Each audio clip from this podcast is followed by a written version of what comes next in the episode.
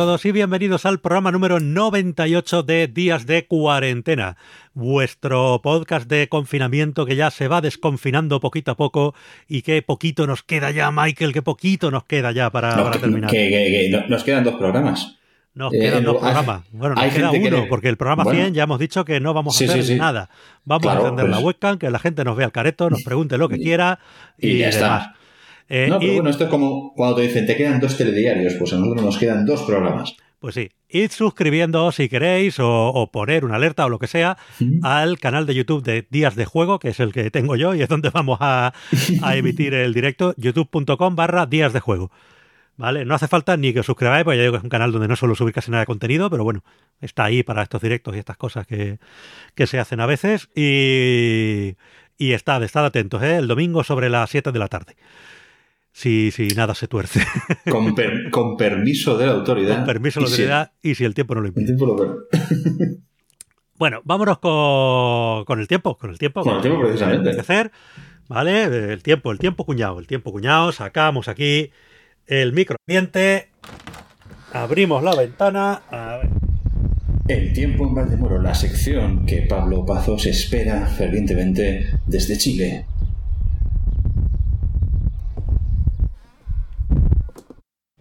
Pues nada, como habréis oído, un poquito más de brisilla, pero ya empieza a hacer calorcete, ¿eh?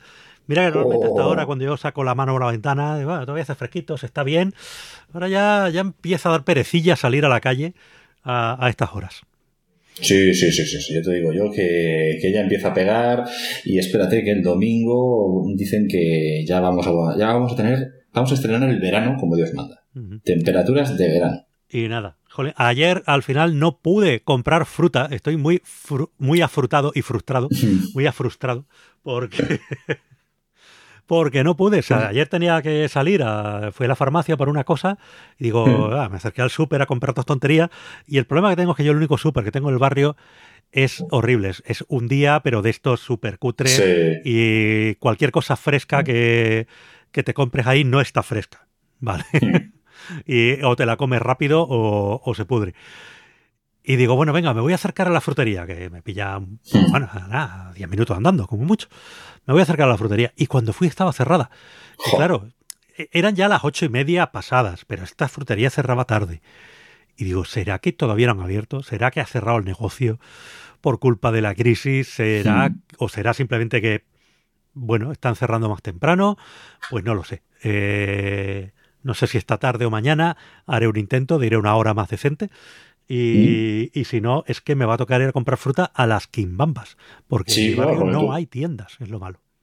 Es lo malo de los barrios estos que son nuevos, que son los edificios son muy cookies y, y todo lo que tú quieras, No, el, pero el tema está que nuevos, nuevos no son. Es decir, lo Sí. más nuevo que hay en este barrio eh, son mis pisos y yo me Mm. vine a vivir aquí, creo que fue en el 2003, o sea, que calcula. sí, bueno, Pero el problema es que hay, en general hay pocos locales. Y hay Sí. una parte del barrio que sí es muy vieja, que son casitas que llevan aquí de toda la vida y tal, pero hay muy, muy pocos locales. Y, y además los negocios que se ponen aquí, yo creo que la gente que vive aquí ya está acostumbrada a, a tirar de coche para todo. Y ya pues se van a hacer la compra al Mercadona o a un centro comercial o a donde sea y ya no Mm. pasan por el barrio a, a comprar nada. Y es que aquí no tenemos nada, tenemos el bar, que gracias a Dios parece que sigue abierto y goza de buena salud. Mm. Gracias a Dios porque es el único bar que tenemos. No, no es malo, ¿eh? Está la No, farmacia, sí. que eso siempre va a estar ahí, pero vamos, yo qué sé, hay una papelería que ya cerró hace poco, que tampoco sé de qué vivían porque jamás vi nadie Hmm. entrar a esa papelería. Eh, en fin, pues cosas así que, que dices, bueno, pues... no, han puesto Pues una peluquería hipster que yo me he quedado un poco... ¿Mm? Pero bueno, eh, a ver qué tal. Pues contigo, contigo no van a hacer negocio. No, conmigo desde luego no. Conmigo no. En Pues fin, nada, a, a comprar fruta online. pues ya es lo- que me queda. vamos. De esto que puedes comprar directamente a los productores y Sí, sí. estas movidas, pues. Vale, claro, ahí normalmente compras por cajas y yo vivo solo. Yo eso de las cajas, vale. Bueno, vámonos con los mensajes de los oyentes. Tenemos aquí a nuestro amigo eh, de Jarque que dice, ya os hice llegar lo que pienso del programa, el trabajo que estáis haciendo y lo que representa y representará. Bueno, todo esto son los mensajes del programa 100 que leeremos en el programa 100. Sí. Dice, me parece curioso, eh, si no feo, que la gente se haya desapuntado porque no se hablaba de juego. A ver, no, no estamos hablando que aquí se haya desapuntado nadie. Más que nada porque normalmente uno a ver, es difícil, por no decir prácticamente imposible, saber cuánta gente está apuntada a tu feed. Eh, porque, oye, muchos te, escuchan por iVoox, te escuchan por otros lados y desde ahí no tienes tú muy bien en la idea de cuánta gente está suscrita, que no, qué plataforma, qué programa usa cada uno. Eso hmm. no lo sabes del todo. Lo único que puedes saber es el número de descargas, si te hmm. fías de, lo que te dice tu proveedor de, alojamiento, pero bueno, mientras no cambien de criterio, hmm. pues tú sabes si va subiendo o bajando. No, y en Evox ahora se te dice el número de suscriptores, pero... Sí, pero si, si tienes el feed de Evox, si, si estás con el podcast ahí. Sí, sí. Eh, entonces, claro, eso a mí, por ejemplo, no me sirve. Eh, yo tengo ahí... Eh, eh, Evox, pero claro, las descargas que me da Evox siempre son muy bajas porque buena parte de mi audiencia no me escucha por otro lado. Están directamente suscritos desde otros podcatchers, desde iTunes, donde sea. Y claro, yo tengo el número de descargas que, me da el proveedor y, eso es lo que yo tengo para agarrarme. Eh, luego también depende del proveedor. Yo antes tenía otro proveedor cuando me, yo antes tenía Lipsync, que es un proveedor especializado para podcasting y tal, pero era caro y yo andaba mal de perras y aparte cada vez estábamos produciendo más contenido y Lipsync te cobraba por eh, mega subidos, digamos, durante el mes. Entonces lo tuve que dejar y me apunté a SoundCloud. Eh, SoundCloud no está hecho en principio para podcast, aunque permite el alojamiento de podcast, se nota que está más hecho para, para música, pero bueno, eh, tiene dos ventajas, una que es muy rápido, o sea, normalmente va muy bien, y otra que es muy barato, ¿vale? Tiene una tarifa de, de 10 pavos al mes, una tarifa plana, y oye, pues, me parece bastante asequible y, y bastante bien. Lo malo que tiene, bueno, es un poquito farragoso, las estadísticas no son muy detalladas. Pero una cosa que sí me fijé es que cuando mudamos el podcast a SoundCloud, que eso fue transparente para todos los usuarios, porque bueno, el feed al que seguían suscritos era el mismo. Sin embargo, SoundCloud me daba una cifra de descargas inferior a las que me daba Libsyn. Entonces, bueno, es que cada proveedor te mide las descargas de una manera, aunque hay unas recomendaciones eh, por ahí globales de qué considerar una descarga, qué no, tal. Eh, bueno, pero yo sé, por ejemplo, que yo en Libsyn tenía X descargas, cuando pasé, cuando pasó SoundCloud, de repente aquello bajó como un 15-20%, dice, bueno, pues ya sé que SoundCloud te da un 15-20% menos de, de, cifra de lo que te da Libsyn.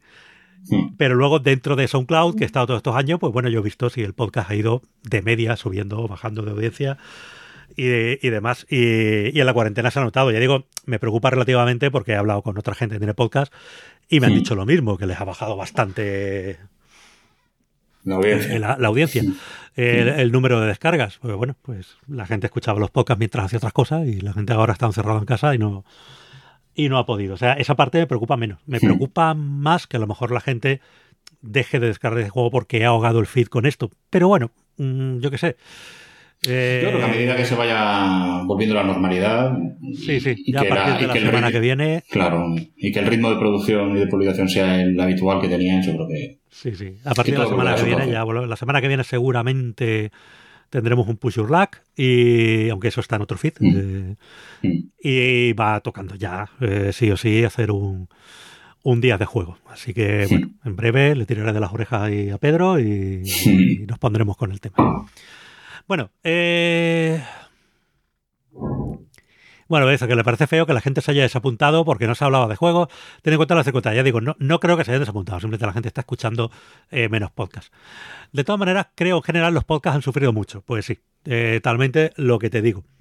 Dice, en cuanto a los medios escritos y audiovisuales se reparten entre dos otros monstruos editoriales que han estado fagocitando a los más pequeños, eliminando la diversidad. Coincido con Gurney que estamos asistiendo a una muerte anunciada. Eh, me alegro de haber saltado de todo ese mundillo, aunque me apena bastante, porque en esos años he conocido gente muy válida que han sido silenciados por temas económicos e ideológicos.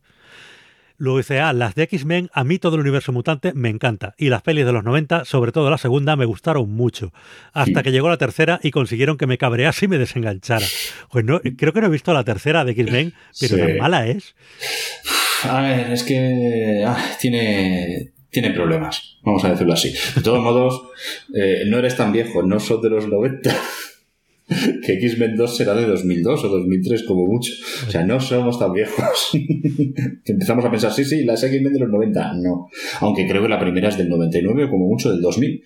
Pero bueno, que sí, que están ahí. Y X-Men 3, bueno, pues es que, es que, ¿cómo decirlo?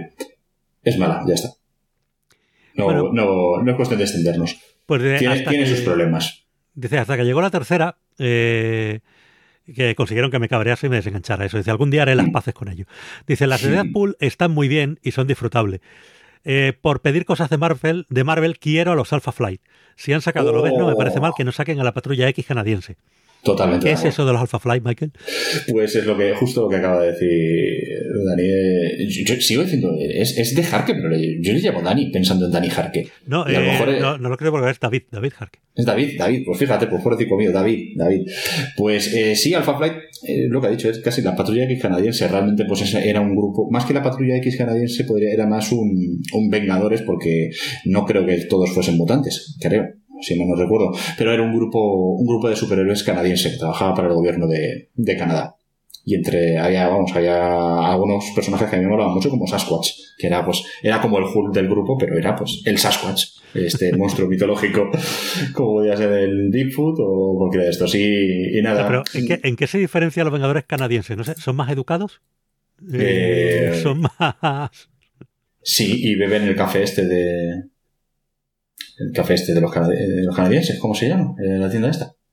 En ah, Starbucks canadiense. el Tim Hortons. Eh, ese pues bebe en café de Tim Hortons. Tim Hortons en vez de Starbucks y le echan sirope de arce a todo. Sí. Todos, a mí me molaba, o sea, veías algún cómic que molaban Alpha Flight, pero a mí casi me molaba más Excalibur, que era un poco, pues, como lo mismo, pero en Gran Bretaña. Y tenías al Capitán Britannia. Y luego. y ahí el Capitán Canadá que seguro que tomó sus poderes del sirope de arce radioactivo o algo así. Eh, dice, bueno, eh, sobre la patrulla que canadiense, dice, aunque me da la sensación de que en esta época sería una peli polémica y la opinión popular se le tiraría encima. Eh, bueno, ya digo, no, sé por qué, ignoro todo esto de Alpha Fly. un programa muy disfrutable. un abrazo. Pues muchas gracias, hombre. Un abrazo. Miggy nos dice sobre el programa 87, se ve que se ha quedado ahí un poco atrás. Hmm. Dice, sigo vivo chicos, el tema de las opiniones de los autores hay que separarlo de lo que es la obra, o entonces nos vamos a restringir muchos autores.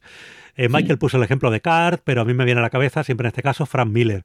Hasta el 11S, Miller era de los más reputados guionistas de cómic, eh, y desde los atentados cambió radicalmente. Sí. Eh, dice, yo no estoy de acuerdo con lo de cambiar la obra para adaptarla a lo que es nuestra época y mentalidad. Si empezamos por los mm. cinco, pronto pasaremos a Conan, El Señor de mm. los Anillos o Starship Troopers. Sí, totalmente. Pues eso. Eh, también es verdad que oh. yo haría una distinción. Los cinco no dejaba de ser una cosa así de consumo y tal, que tampoco mm. se pierde nada si le cambian o no le cambian o tal. Pero bueno, pues, no, cosas que en su momento sí supusieron a lo mejor un hito en su arte, eh, como lo que hablábamos, lo que viento se otras cosas, pues es que eso era así. Y, está bien que siga siendo así para que veamos cómo era la vida en, otros momentos. No, eh, pero quizás con lo de los cinco, y ahí tenías tu razón cuando lo comentaste, al ser un producto que va dirigido al público infantil, pues hombre, pues es cierto que reproduce algunos comportamientos, eh, algunas ideas que, claro, que a lo mejor para ofrecérselos a los niños ahora, pues no, quizás no sean tan adecuados. Claro, porque a lo mejor no, tienen el trasfondo o el conocimiento para distinguir que aquello, pues, mm, está un poco fuera de lugar hoy día. Pero, pues ya te digo, en otras cosas no estoy tan de acuerdo. Pero bueno. Claro, leer una novela de Conan ahora y decir, no, pues vamos acá que realmente yo creo que no hay nadie ahí que ahora mismo esté abogando por eso. Pero hombre, una novela de Conan, tú te la ves y dices, bueno, pues sí, pues Conan es un bárbaro y es un, es un misógeno, un machista, lo, lo que tú quieras. Pues bueno, pues también lo era Robert Howard. En fin, eran, eran los tiempos que eran y lo que está representado es un señor que va en taparrabos eh, matando monstruos y, y, y, follando por el camino. O sea que tampoco es hay que, que llevarse las manos en la cabeza. Conan es Conan y punto. Sí, no, es que no... Hmm no, era muy complejo el tema. No, no era un. No es, el, no es el Ulises de Joyce. Bueno, eh, Pancho Varas, eh, sobre el programa 97 mm. que grabamos ayer con nuestro amigo Lorenzo. Mm. Dice, en general encuentro muy interesantes los temas que conversan, pero tengo que admitir que los capítulos de Lorenzo me los tengo que escuchar dos veces para tratar de retener mejor todos los datos que da. Dice, o sea, ya tenemos gente que no solo se escucha el programa diario, sino que se lo escucha dos veces. Eh, ahí, me pasa, yo estoy aquí escuchándoles y, no me entero tampoco mucho, me lo tengo que volver a escuchar. Dice, respecto a los extraterrestres y fenómenos paranormales, netamente por un tema estadístico, para mí es claro que no estamos solos. Otra cosa es que las luces que se vean sean realmente ovnis o que vengan aquí a mirarnos y a abducir vacas. Dice, teniendo en cuenta que en teoría existen al menos 10 dimensiones, creo que asumir que son seres corpóreos o que podemos percibir con nuestros sentidos, yo diría que es un salto bastante más largo. Aunque encuentro divertido pensar que tal vez en Marte deben tener la mejor leche, el mejor queso y los mejores asados del universo, gracias a las vacas que han ido abduciendo de los distintos planetas que existen. Esto es un pensamiento interesante y que, en mi opinión, hace aún más necesario que vayamos a Marte rápidamente. Sí. Marte necesita vacas. Eh, en Marte seguro que los marcianos tienen allí en su base subterránea las mejores vacas del universo y eso tenemos que ir allí a... Pues, ¿Sabes lo que seguro que tienen? El queso afoga al pitu, que sigo sin encontrarlo aquí en Madrid. Mandadnos queso. no queremos nudes, queremos queso. Eso es. Eh, eh, Vicky, por ejemplo, nos dice, si hay una cosa que deberemos aprender de los Estados Unidos, es que si evades impuestos, da igual lo famoso que seas, que pagas y acabas en la cárcel. Sí. Bueno, hasta cierto punto, ¿eh? Pues allí las empresas pagan una porquería de impuestos igual que aquí, vamos. Mm. Dice, ¿y si en vez de médicos en esas peleas de aficiones peleasen con armas de soft combat y tuviesen directores de juego? Mm, sí, se refiere a las peleas de, de hooligans. Sí, sí, sí. Pues oh, yo lo vería. Si eso si, si hicieran eso y lo filmasen, yo lo vería. Pues bueno. Wow, tenemos ahí un nicho, o sea, lo emitíamos por Twitch. Dejar que nos dice también sobre el programa de ayer. Para que luego digan que en Estados Unidos no son los maestros del marketing, desconocía gran parte de los proyectos europeos que ha explicado Lorenzo. Sobre la existencia de vida extraterrestre es seguro que hay, ahora que seguramente no creo que sea una vida que se ajuste a nuestros baremos. Lo de que nos visiten, buf, no creo. Menudo programa de calidad os ha salido. Un abrazo.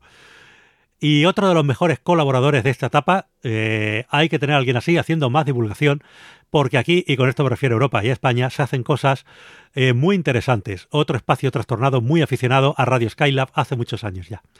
Dice, Forza Lorenzo y hasta donde nos lleve la energía oscura. Dice, Paco, déjate abrazar por tu multiverso y no dejes el formato que habéis creado en esta cuarentena, porque es una gozada. Descansad, comed empanadillas, disfrutad de la nueva normalidad y cuando sea volved con esto. Cuarentenier siempre. Esto nos lo dice Nacho. Eh, Sí. uf, me está dando una pereza. Bueno, vamos a descansar un tiempecito Paco, tú tira, tú tira. No- no hagas caso a esos cantos de sirena. Y, y luego pues ya, ya veremos qué hacemos con Ya tendremos tiempo de hablar. Eh, De momento. Sí, sí, sí. Es que ni lo hemos hablado. No, no. si es que- que yo ni lo hemos hablado. Hemos dicho, se acaban el 100, se acaban el Mm. 100. Vamos a descansar. Sí. Luego ya veremos y de, oye, venga, vamos a seguir haciendo y esto. más, cuando pues ya me- veremos, ya veremos. Y yo me niego a hablar de esto si no es en persona. Pues bueno, pues vale. ¿Me quieres partir la cara o algo? Eh, no, es la excusa para verte. Ah, bueno. Eso, ay, qué Y bueno. tomar una, y tomar una cerveza contigo. Qué bonito. Oh, Bueno, Nacho nos dice también eh, qué descubrimientos eh, los vídeos de Don Langren en la Eurovisión sueca. Dice, me están dando ganas hasta de verlo el año que viene, a ver qué prepara. Dice, total, soy nórdico de corazón, como encima me saquen un heavy ya, vamos. Eh, Mugen nos dice, terraplanismo a tope. dice, yo es que con Bosé, ni artísticamente, ni como persona, ni nada de nada. Para mí su mejor etapa es esta. La etapa roja ya de loco de las coles, como su... eh, eh, como decís, espero su próxima locura con ganas. Dice, uy, picotas. A ver si me traigo unas cuantas del pueblo ahora cuando nos liberen. Yo he seguido sin poder comprar picotas. Dice, si hacemos una quedada para esas cañas, os llevo unas cuantas que lo vais a flipar. El problema de la prensa de pago es que ha bajado tanto el nivel que dile a alguien que pague por esa basura. Y la prensa deportiva es el epítome de la basura, vamos. Sí. Lo de Evox y los comentarios es el horror. No puedo entender cómo no han hecho nada en tanto tiempo. Bueno, es que en Evox no han hecho nada con nada en No. mucho tiempo. Eh, Y eso cuando no se te cuela el doctor Oniga. eh, eso, bueno, eh, el- coladero de spam eh, Sí. es otra. Pero bueno.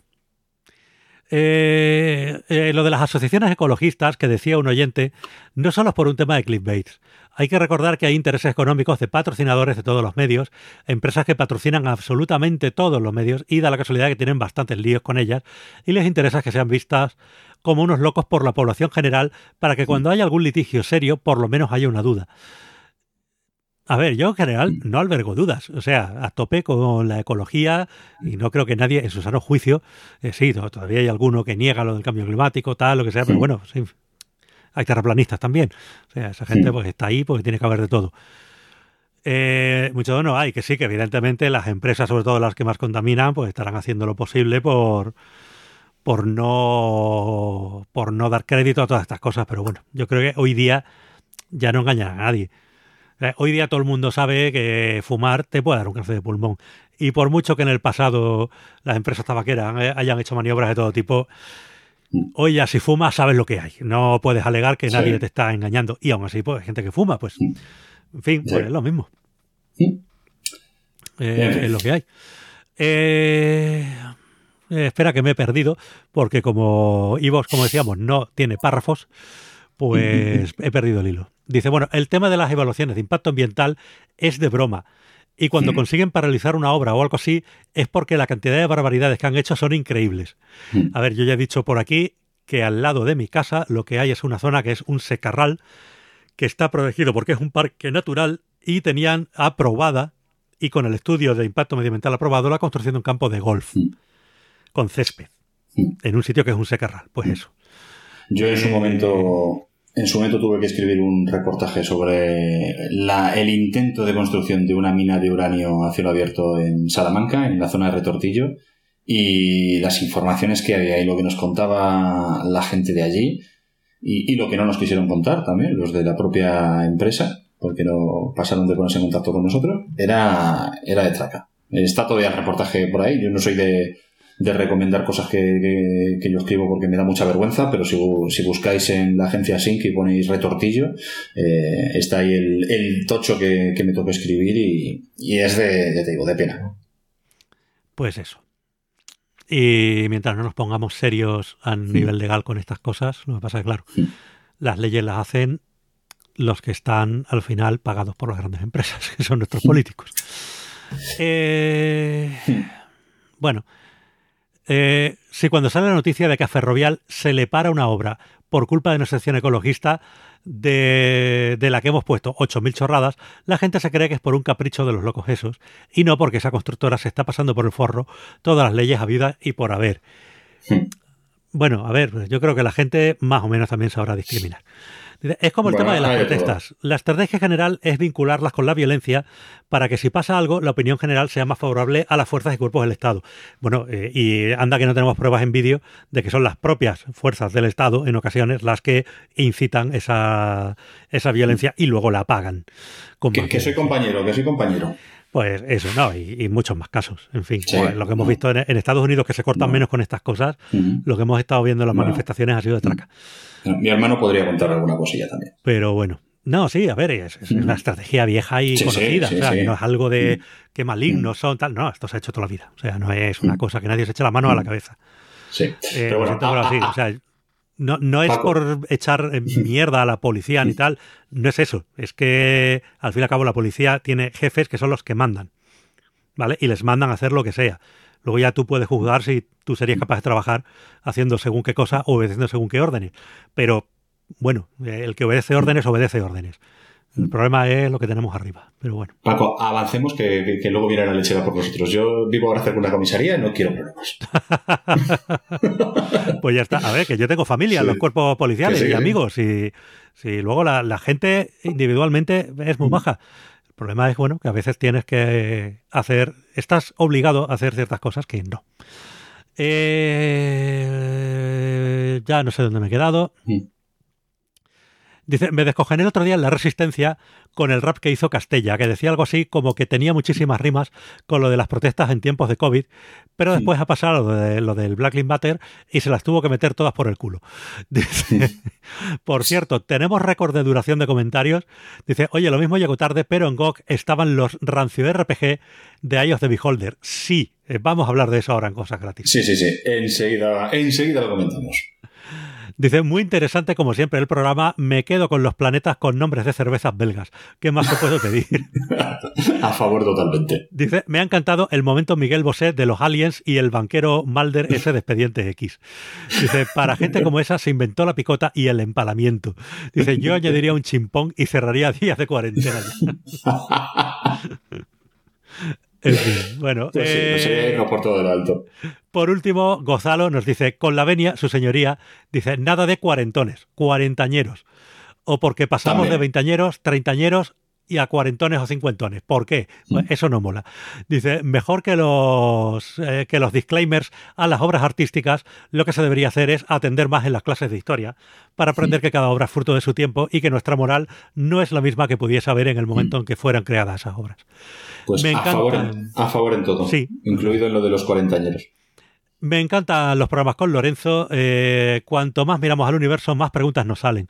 Nos hace falta una nueva temporada de Cosmos, la mítica serie de documentales de Carl Sagan, para dar a conocer todos estos descubrimientos. A ver, la hay. Hubo una nueva temporada de Cosmos que se hizo con Neil deGrasse Tyson y sé que estaban haciendo o estaban emitiendo una segunda temporada que no sé si eso se puede ver en alguna plataforma, pero la primera estuvo mucho tiempo, si no me equivoco, en, en Netflix. Mm. ¿Vale? Así que, pues mira, ahora mismo.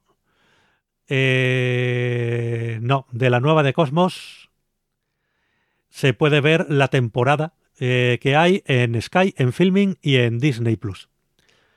Y no, hay tres temporadas, no dos. Mm. Pero curiosamente, solo hay una temporada en cada una de estas plataformas. En fin, difícil de, de seguir De por seguir. aquí por España, pero bueno, eh, existe, existe, ¿eh? Eh, el amigo Neil deGrasse Tyson, que, es- que ha sido un poco el heredero de, de Sagan en muchos sentidos, porque realmente Sí. conoció a, a Sagan Mm. y ha, ha tomado un poco su rol en Estados Unidos como bueno el, el divulgador Como- científico de, de cabecera. ¿no? Eh, y es astrofísico también.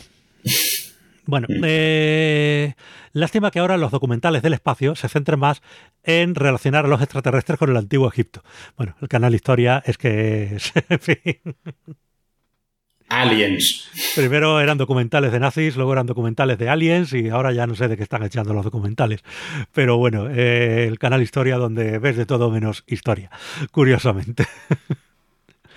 Dice, porque lo de hacer un spin-off llamado Días de Espacio con Lorenzo va a ser que no, ¿verdad? Eh, lo podemos Dice- unir a días de wrestling.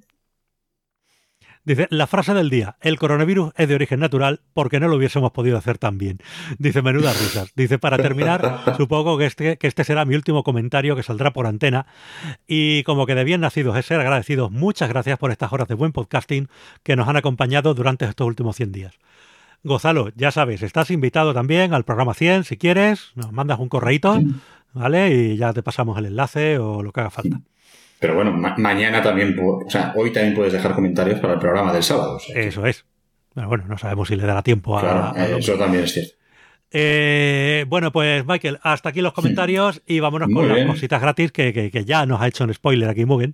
Efectivamente, vamos a volver a nuestra página favorita, que es el lugar donde se recuperan los sueños, Woodall Games. Y esta vez, por tiempo limitado, eso sí, eh, así que ir rápido, ponen a nuestra disposición gratuitamente la trilogía Eye of the Beholder. Eh, ¿Qué es esto? Se preguntará la muchachada más joven.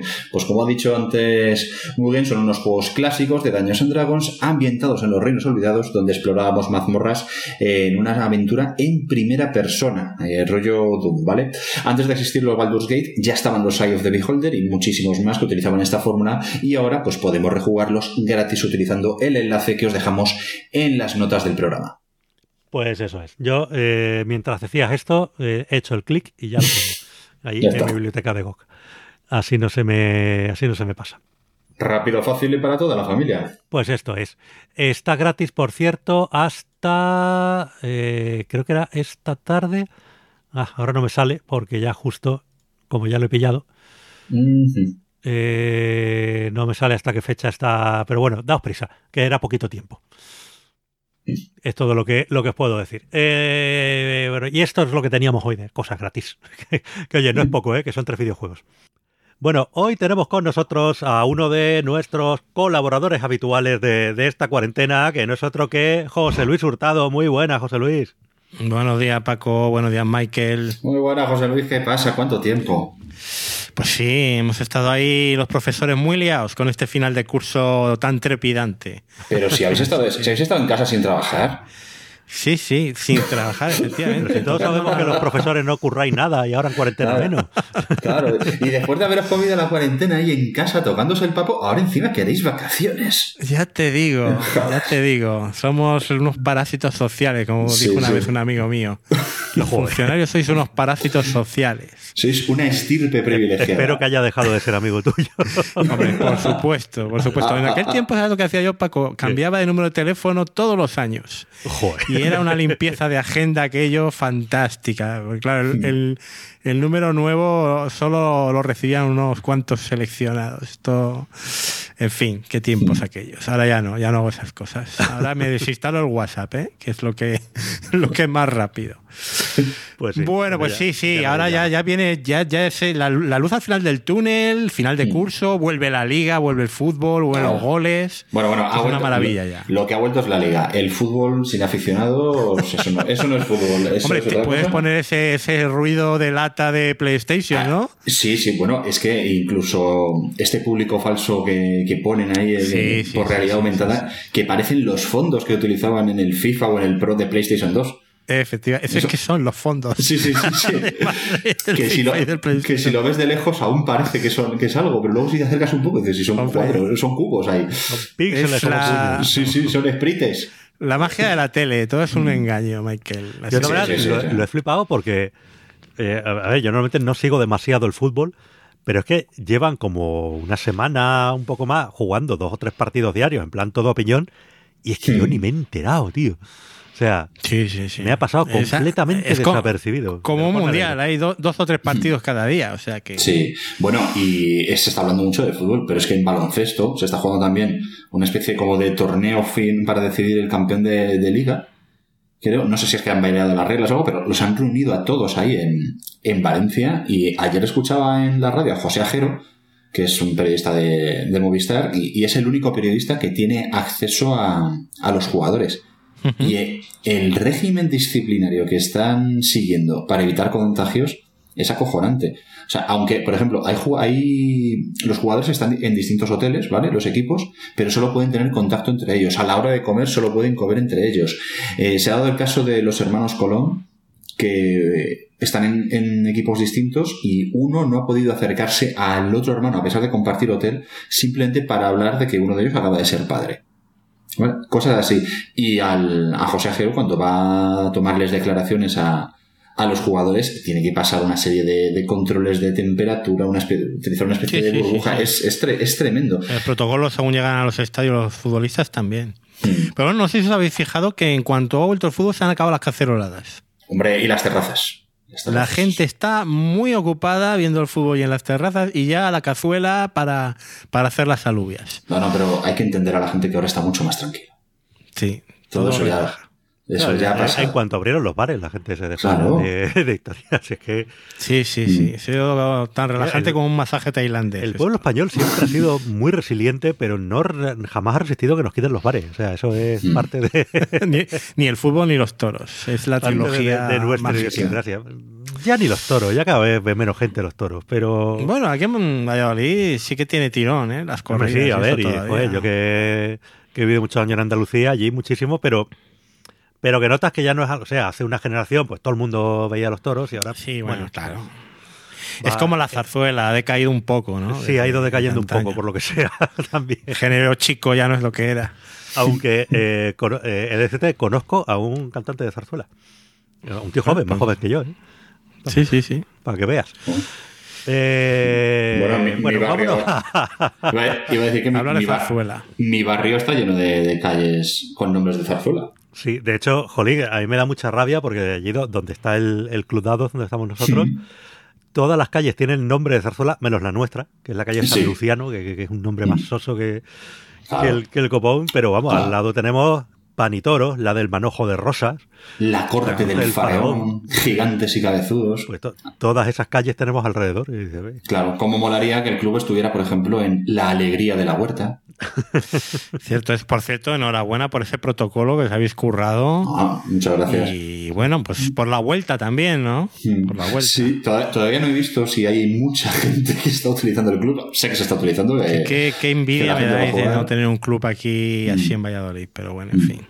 Bueno, yo todavía no, más allá de, de ir a, a lo mejor a, a llevar suministros y cosas así, yo todavía no he ido a jugar. Tardaré todavía un poquito en, en ir a jugar, pero bueno, la gente que sí que lo necesite, que se atreva, bueno, pues ahí lo Sí, tiene ya para poder hacer uso. Michael, no Pues vuelvas sí, a nombrar la palabra suministros, ¿Sí? por favor. ¿Por qué? Porque El estoy GTA. dentro del GTA de hacer misiones de llevar suministros a mis negocios ilegales. Y son las misiones más peñazo que hay en el GTA. Y es que cuando has dicho suministros, te he imaginado allí pues, huyendo de la policía, llevando droga en un coche o algo, yo qué sé. Pues, pues más o Paco menos. se ha pasado al enemigo, se ha pasado Claro. a los videojuegos. madre. No, hombre, no. Pues no, más no, o menos no, lo mismo, ¿eh? Pues, Bueno, bueno. Paco, más o menos lo mismo, solo que en lugar de en lugar de droga lo que llevo es gel desinfectante. Pues, bueno, ahora mismo está más cotizado que la droga. Ya te digo, ya te digo. Bueno, venga, vamos a, a reencauzar esto un poquito. Sí, hombre. Y vámonos, bueno, pues siempre que viene José Luis, que ya, ya hemos dicho siempre que es hombre de muchos saberes, pero eh, normalmente nos viene a hablar de series y hoy no es distinto, porque nos habéis traído más un tema muy interesante. Hombre, es un poco abierto al debate, ¿no? Yo voy a dar mi opinión personal porque cada uno tiene una madre y una opinión personal, pero yo vengo a, decir cuál ha sido la mejor serie, a plantearos cuál ha sido la mejor serie en cada plataforma en esta cuarentena, ¿no? En este confinamiento. ¿Cuál Que ha haya- sido digamos que haya la sido estrenada durante la cuarentena, ¿no? Claro, eh, eh, digamos la serie de Netflix del confinamiento, la serie de HBO del confinamiento.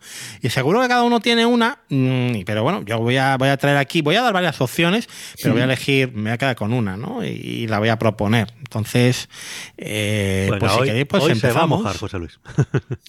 Yo me mojo siempre, no como otros hablando de juegos de mesa. es que a mí me gusta todo, tío. No- Ay, ay, eso, Sí. eso es de poco fiar, Paco. Sí. Bueno, va- va- bien queda, me parece a mí. Vamos a hacer el disclaimer entonces. Hoy en días de cuarentena, José Luis Hurtado se moja. No, yo siempre me mojo, soy muy. me llaman hater a veces también. Vale, pues- Pero no, hoy vengo a hablar de lo bueno, no vamos a hablar de lo malo. Se moja final más. No hay malas series, Mm. sino vistas en el momento inadecuado. Esto es como los juegos cuando lo dice Paco, ¿eh? Una serie chunga de estas, en un momento de estos de que necesitas encefalograma plano, te puede venir estupendamente bien y gustarte cuando en otro momento dirías, pero ¿qué hago yo viendo esto, no? Yo Con echo, lo cual yo no echo hay- de menos no ahora hay serie mismo- mala. Yo echo de menos ahora mismo esos procedimentales que me tragaba yo antes, rollo CSI y tal, que es que esas cosas las veías con el encefalograma plano completamente y, y era maravilloso, vamos. Porque había menos cosas, Paco. Entonces nos tragábamos temporadas de 22 episodios, que eran todos episodios casi iguales. Sí, sí, sí, sí. Esto pero, ahora pero ya- feliz, ¿eh? Es que eran momentos en que no querías pensar en nada. O sea, ponme algo que ya me sepa y ya está. Hmm. Así es. Bueno, eh, pues vamos a empezar por Apple TV. Apple TV, que no la tiene casi nadie. eh, y bueno, pues eh, así de lo más potente que han estrenado en el confinamiento ha estado Central Park, esta serie animada musical que yo tengo que decir que no me hace mucha gracia, pero bueno, hay gente que sí, que le ha gustado. Defending Jacob, que es otro de estos thrillers eh, bastante solvente en este caso. Tenemos a Chris Evans, eh, alias Capitán América, haciendo un papel ya alejado de su registro de superhéroe. Y la serie, bueno, bastante interesante, mantenía la intriga, no es nada del otro mundo, pero la serie de Apple TV del confinamiento no ha sido una serie, sino un episodio. Yo no sé si habéis oído hablar de The Mythic Quest, eh, Banquete de Cuervos. Sí, sí. Es la mejor serie que ha estrenado Apple desde que está en He oído hablar del famoso episodio 5, creo que es. el famoso episodio 5, pero la serie está muy bien. Es decir, mm, de no la- es que sea de la una obra serie- maestra de la comedia. Yo de la serie he oído de todo. Gente que dice que está muy bien, gente que dice que bueno, tal, no sé qué. Pero todo el mundo dice no, el episodio 5, el episodio 5. Eh, sí, Aunque no te veas la es serie, mu- ponte directamente el episodio 5. Es una obra maestra. Y la serie está muy bien, es muy divertida. ¿Qué pasa? Que es una primera temporada. Y si nos ponemos. Voy a hablar de muchas comedias, ¿eh? Aviso, y no es mi género normalmente favorito, pero en este confinamiento, mm, bueno, pues me ha dado por la comedia y se ve que también se ha estrenado mucha comedia. Eh, ¿Qué pasa? Pues que muchas de las grandes comedias, Friends, eh, Parks and Recreation, eh, 30 Rock, eh, que mira, ahora van a hacer un especial, Tina Sí, Fey. es verdad. Eh, bueno, The Office también. Pues la primera temporada mm, era como un poco pichipichá. Había mucho potencial, pero luego es cuando han ido desarrollando con sucesivas temporadas toda esa iconografía, todo ese esas imágenes, esos eh, gags, eso que recordamos y episodios míticos, ¿no? Bueno, pues Mythic Quest le pasa eso. La primera temporada está bien, pero se adivina que esto tiene muchísimo recorrido a poco que los guionistas tengan manga ancha y se sigan pasando cuatro pueblos. Pero han hecho una obra maestra de episodio que ha sido el episodio 10 que lo han sacado en el confinamiento. La primera temporada eran nueve episodios y este 10 lo han sacado en el confinamiento, que es yo creo un episodio grabado con webcams exclusivamente. Eh, pues es un episodio de confinamiento y resume un poco todo por lo que ha pasado la humanidad en estos últimos meses y para mí es una absoluta obra maestra este episodio. Pues mira, yo ya, Eh, ya me has terminado de lo mejor. Me tengo que buscar esta serie por donde sea, que yo no tengo Apple TV. y, y ya está. Eh, Sí, no, niños, la- no la lo serie hagáis está en bien. casa. No. La serie está bien y este último episodio es lo mejor junto No, con el episodio es que 5. el tema me atrae un montón. Pues a ver, Mythic Sí. Quest básicamente es World of Warcraft, es un videojuego de estos online y la serie va pues del equipo de desarrollo. Es un Silicon Valley, no llega a los niveles de excelencia de la serie Silicon Valley. Aquí simplemente te enseña cómo funciona una empresa de videojuegos por dentro. Eh, y es muy divertido el tema de los influencers, de los streamers, de los guionistas que tienen ahí, que son viejas glorias de la ciencia ficción, todavía escribiendo los guiones de los videojuegos, de cómo se intenta monetizar y meter casinos en aventuras medievales, ahí, aunque no vengan a cuento, para sacar dinero. Entonces tiene eh, auténticas genialidades. Luego el ritmo, pues es irregular, pero como digo, es una primera temporada, estamos presentando personajes, ¿no? Tienes a F. Murray Abraham, que es uno de los mejores actores americanos en activo, haciendo un papel secundario maravilloso. Y el episodio 5 es de lo mejorcito de este año. Y el 10, este del confinamiento, también. Así que. Pues. y está eh, me- Pudi. Claro, Y está Danny Pudi, por Dios, todos los que hayáis visto co- Community. O sea que Pues yo es un- la- tengo, la mejor nueve, serie de Apple de lo que ha sacado hasta ahora en su servicio de streaming, la verdad. tengo los nueve capítulos por ahí preparados para verlo. Pues ahora tendré que bajarme, bajarme este décimo. Sí, eso es. Joder, yo es que de Apple la que Digo, bajarme, conseguirlo, conseguirlo. La, yo de Apple la, la que he recomendado siempre porque es una pedrada personal, pues ya sabes que es For All Mankind. Que reconozco que a lo mejor no es gran cosa la serie, pero es, es, es, Hombre, claro, es porno duro para cualquiera que le mole el espacio, vamos. Sí. No, yo, yo me gusta más The Morning Show, pero no llegaba, se quedaba un poco ahí, ¿no? No estaba bien, pero no. Pero bueno. eh, ahí Mythic Quest fue la gran sorpresa y, y con este episodio han vuelto a refrescarnos en la memoria la, la potencia de esta serie y, y a dónde puede llegar. Así Pues venga, que esta ya al saco. Al saco. Vamos con Netflix, venga. Eh, Netflix, a ver, Netflix ha estrenado muchísimo. Seguro que vosotros tenéis vuestra favorita de- del confinamiento de Netflix, ¿no? Pero yo voy a elegir una comedia también. Y una comedia que, bueno, mm, tampoco he oído que se hablara tanto de ella, que es Space Force. La A serie de Steve gustado.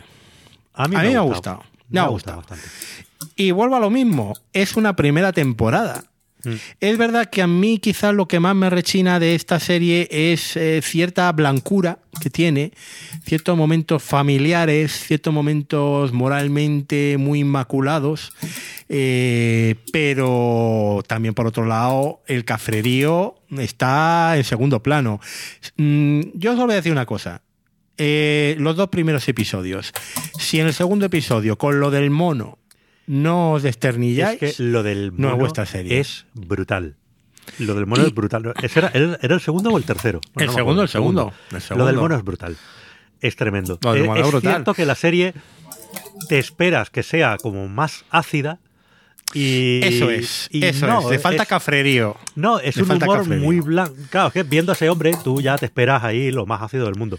Y, y Claro. no, es una serie de un humor bastante blanco, pero oye, que también está bien. A mí me encanta Brooklyn Eh, eh, Nine-Nine, por pero ejemplo. precisamente- eh, cosas así. o sea. Lo bueno que tiene esta serie es que lo más difícil lo tiene conseguido, que es presentar toda una galería de personajes, toda una galería de gas recurrentes como el del mono, que esperamos verlo en próximas temporadas, como no. Pero lo, lo, también esa química especial entre Steve Carrell y John Malkovich, que están los dos magníficos. ¿Y, quién lo iba a decir? Que iban a ser buena pareja esos dos. ¿eh? Efectivamente. Yo es que cuando vi a John Malkovich digo, uh, me voy a aburrir seguro. No, no, no, no. no.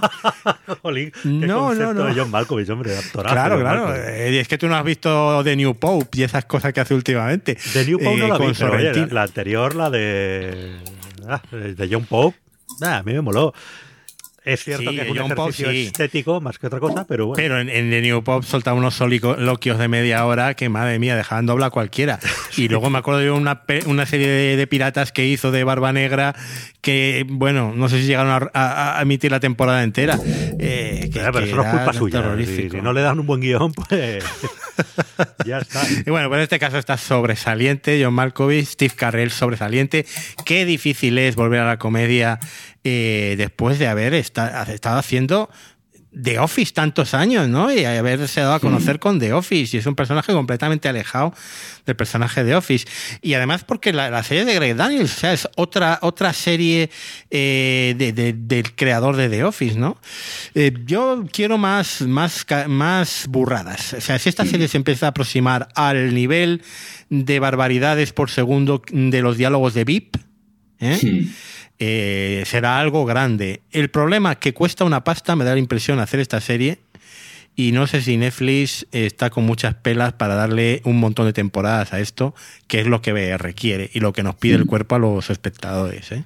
Sí, pero no sé, yo es que no, no veo que vaya hacia la burrada. Han cogido otro tono, han decidido que va a ser un humor más, más blanco, más familiar.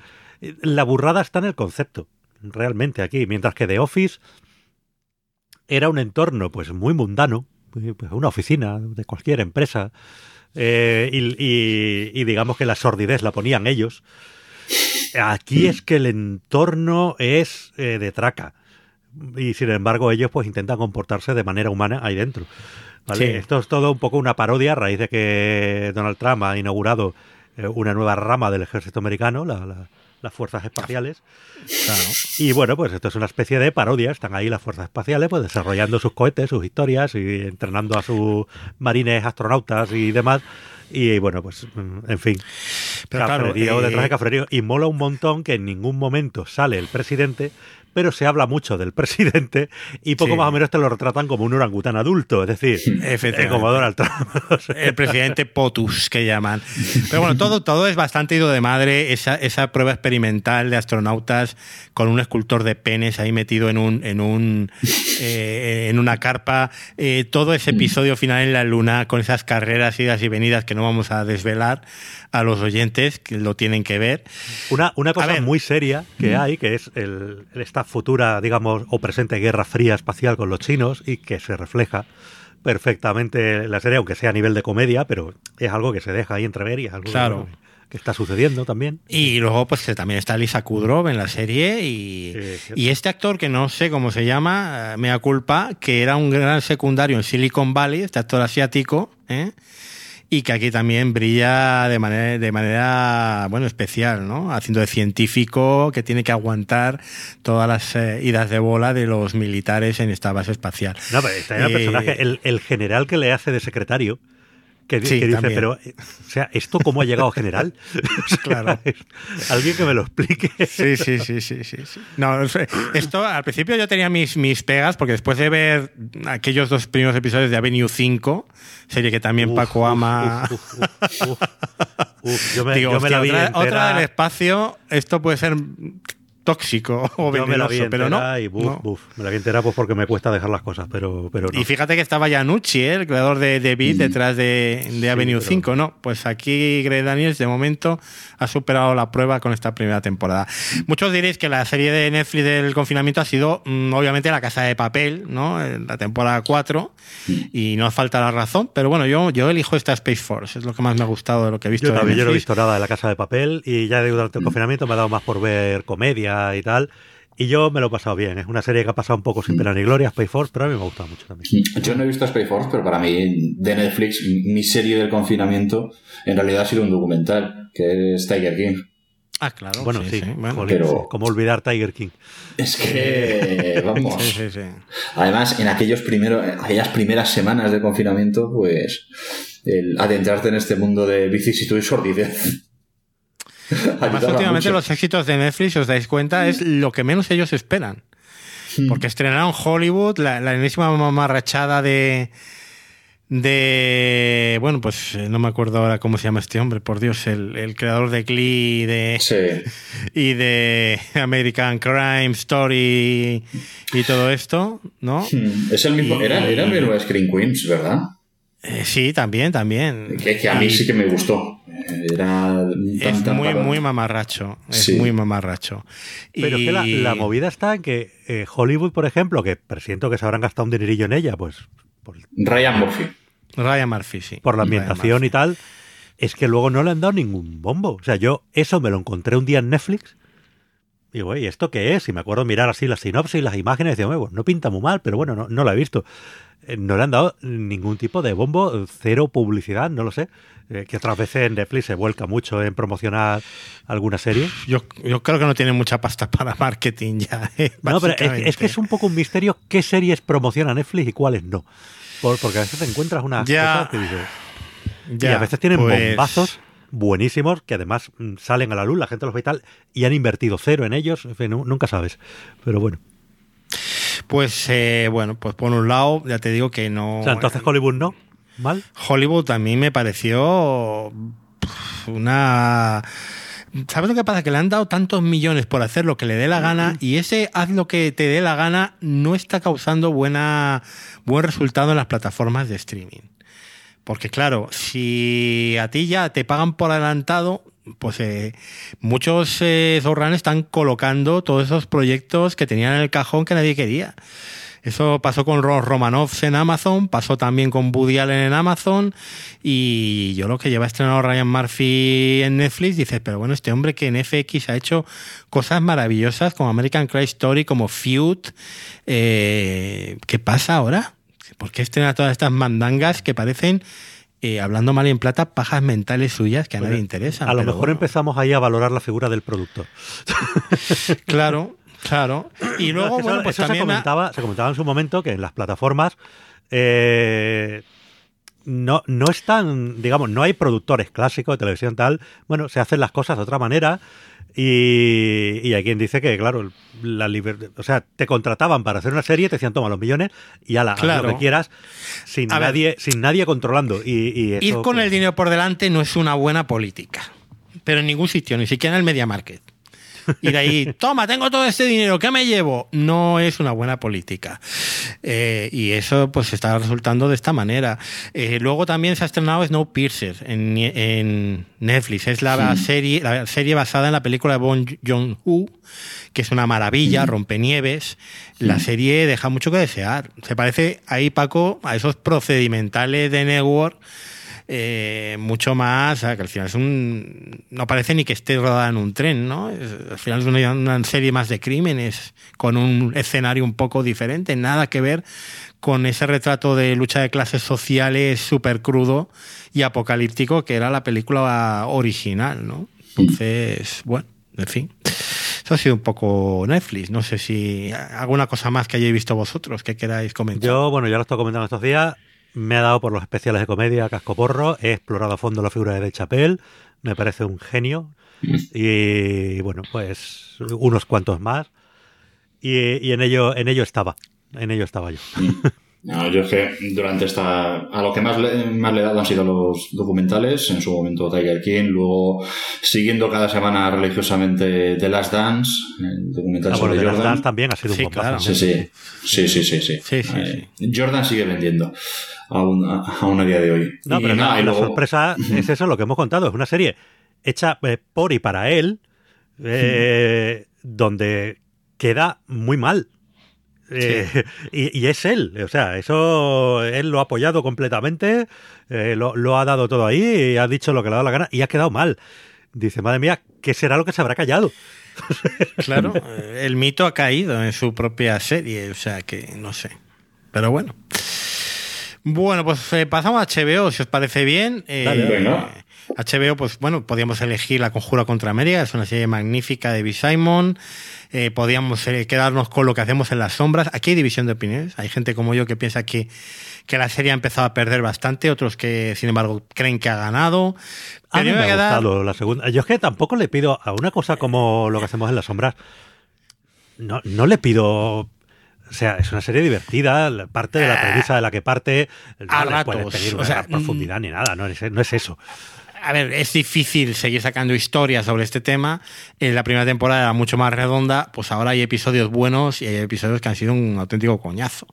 Pero bueno. A mí me ha claro. gustado que le hayan dado un poquito más de protagonismo a, a Colin, al, al vampiro emocional, Sí. eh, porque era un personaje que estaba muy desperdiciado la primera temporada y bueno, está ahí también. Y le, le han dado un poquito más de cancha, le han dado un poco más de Mm. cancha a Guillermo, evidentemente que es el protagonista de la temporada. Y que es el, el- criado, el familiar de, los vampiros. Pero bueno, eh, no sé, es que claro, eh, historias de estos mm, tres señores allí encerrados en su casa y tal, pues todo tiene un límite, hay que abrirse a otras cosas y claro, ahí te arriesgas a que... Bueno, pues en, en HBO, Miss América quizás ha sido la serie de mayor calidad, pero yo me voy a quedar con una serie española que aunque no es de HBO, se ha estado pas- pasando semana a semana eh, pues en HBO el día después de la emisión en televisión española, que es el Ministerio del Tiempo, ¿vale? Yo soy muy fan del Ministerio del Tiempo, es verdad que no es la mejor serie del mundo, es una serie que a mí me parece súper necesaria para entender eh, nuestro país y nuestra historia, que es algo que tendemos a olvidar periódicamente o a simplemente recordar mm, solo determinados eh, aspectos de la historia con un interés político y partidista siempre. Y aunque el Ministerio del Tiempo, mm, muchos quizás la puedan tildar de cierta, cierto punto de vista ideológico, que yo creo que tampoco está tan acentuado, eh, es una delicia y ningún episodio se parece al anterior. Entonces, hemos tenido episodios magníficos como el dedicado a Emilio Herrera, uno de los pioneros de, de la carrera espacial ¿no? español, en la época de la República, y, y esta semana hemos tenido un episodio de Fernando VII verdaderamente tronchante, ¿no? El más tuerzo. Efectivamente. Y además haciendo una crítica bastante, eh, bueno, Es que yo creo que Fernando, en el Fernando reinado VII de es de las pocas figuras históricas españolas en la que todo el mundo eh, unánimemente está de acuerdo en que no había por dónde pillarlo. O sea, es que, es que no tenía Sí, bueno, en el, en el episodio de, de antes de ayer lo dicen claramente, es el peor rey que ha tenido España. Pero, y, y mi- y mira que lo hemos tenido malos, pero, Eh, que sí, tremendo, vamos, lo de este hombre era tremendo. Y, y tenemos a Carlos II, ¿eh? que, que el pobre no, pero daba este- más de sí. A ver, y este Fernando hombre está- aunaba dos cosas. Primero, era un absoluto patán y un inútil.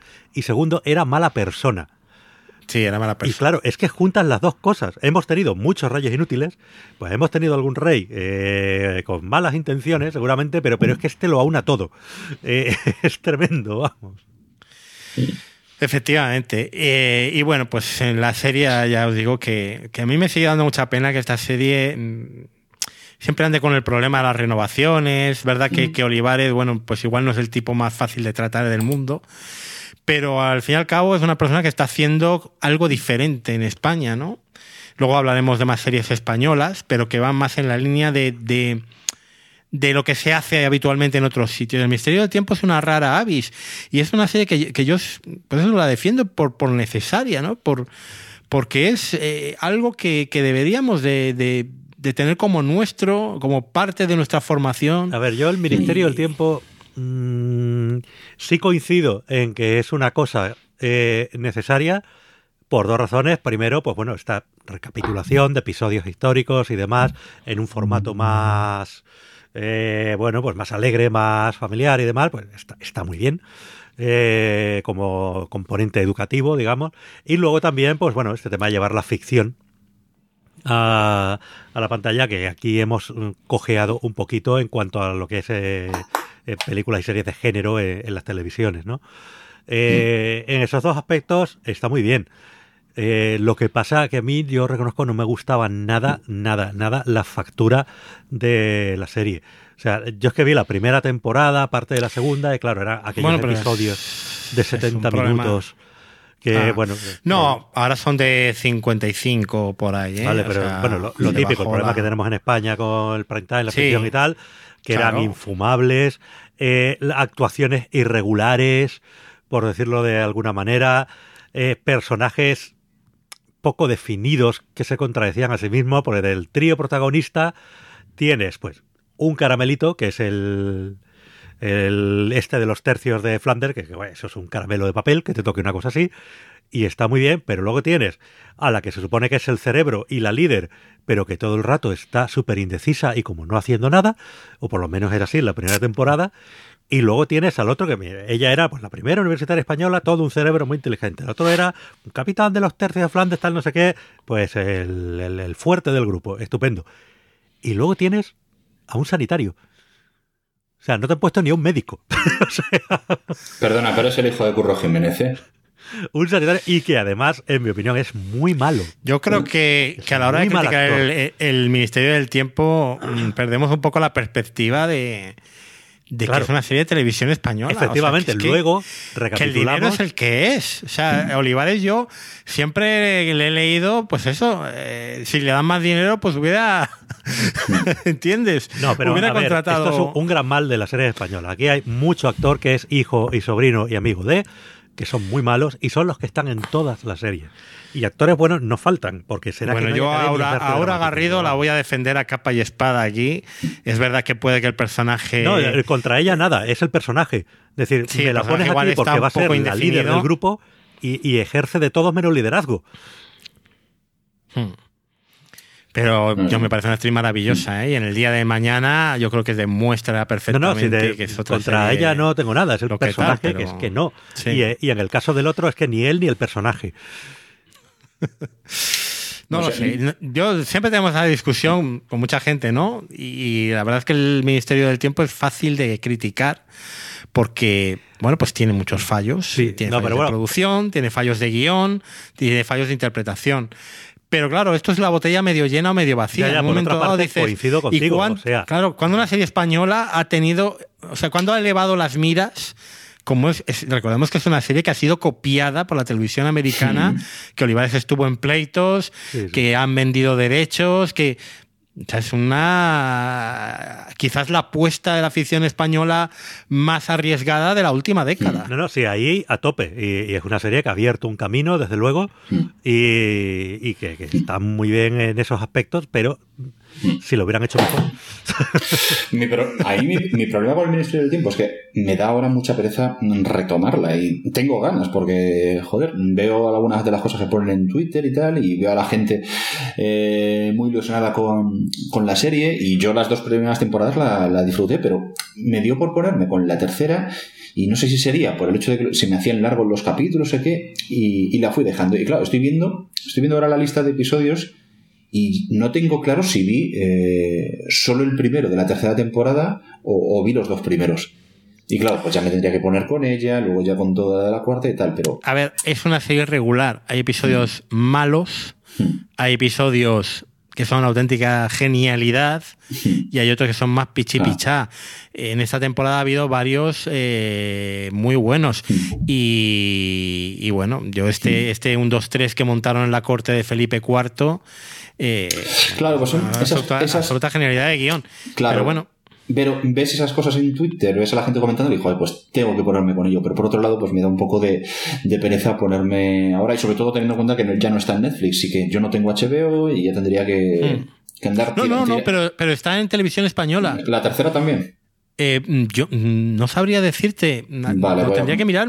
Creo que sí, ¿eh? Lo miraré, tendría que comprobarlo. Voy a, lo estoy mirando. Lo miraré, lo miraré. en un momento, que es la aplicación gratuita de TV a la carta, con una calidad extraordinaria además. ¿eh? ya quisiera HBO dar esa calidad en la su tenemos, La tenemos instalada además en la tele, o sea que guay.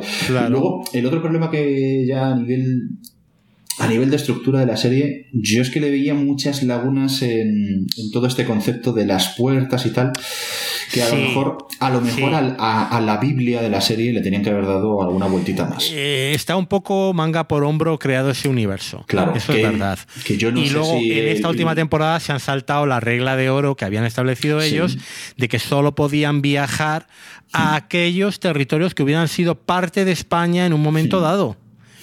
Y entonces hemos visto que han ido a Inglaterra, cuando Inglaterra no era territorio español, y han ido a otros sitios, a París, por ejemplo, que no era territorio español, se han saltado su propia regla de oro de cómo funcionaba ese Ministerio del Tiempo. claro, pero eso es lo que a mí me, chocaba, porque yo esa... A ver, yo puedo tener mucha suspensión de la incredulidad, lógicamente, cuando veo una serie de fantasía o de ciencia ficción, pero que al menos eh, las reglas en esa serie sean, sean coherentes consigo mismo consigo misma.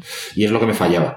Pero vamos, que a mí, eh, a mí me tuvieron enganchado desde el primer capítulo. A mí que me mostrasen una puerta que llevaba directamente a, a, un bar cerca del Calderón el día del doblete pues, del Atleti, pues hombre, a mí ya con eso me ganaban. Y es que los hermanos, los hermanos Olivares siempre han sido, bueno, eran, eran y Javier lo es, son muy colchoneros, entonces ya por eso, pues. Sí.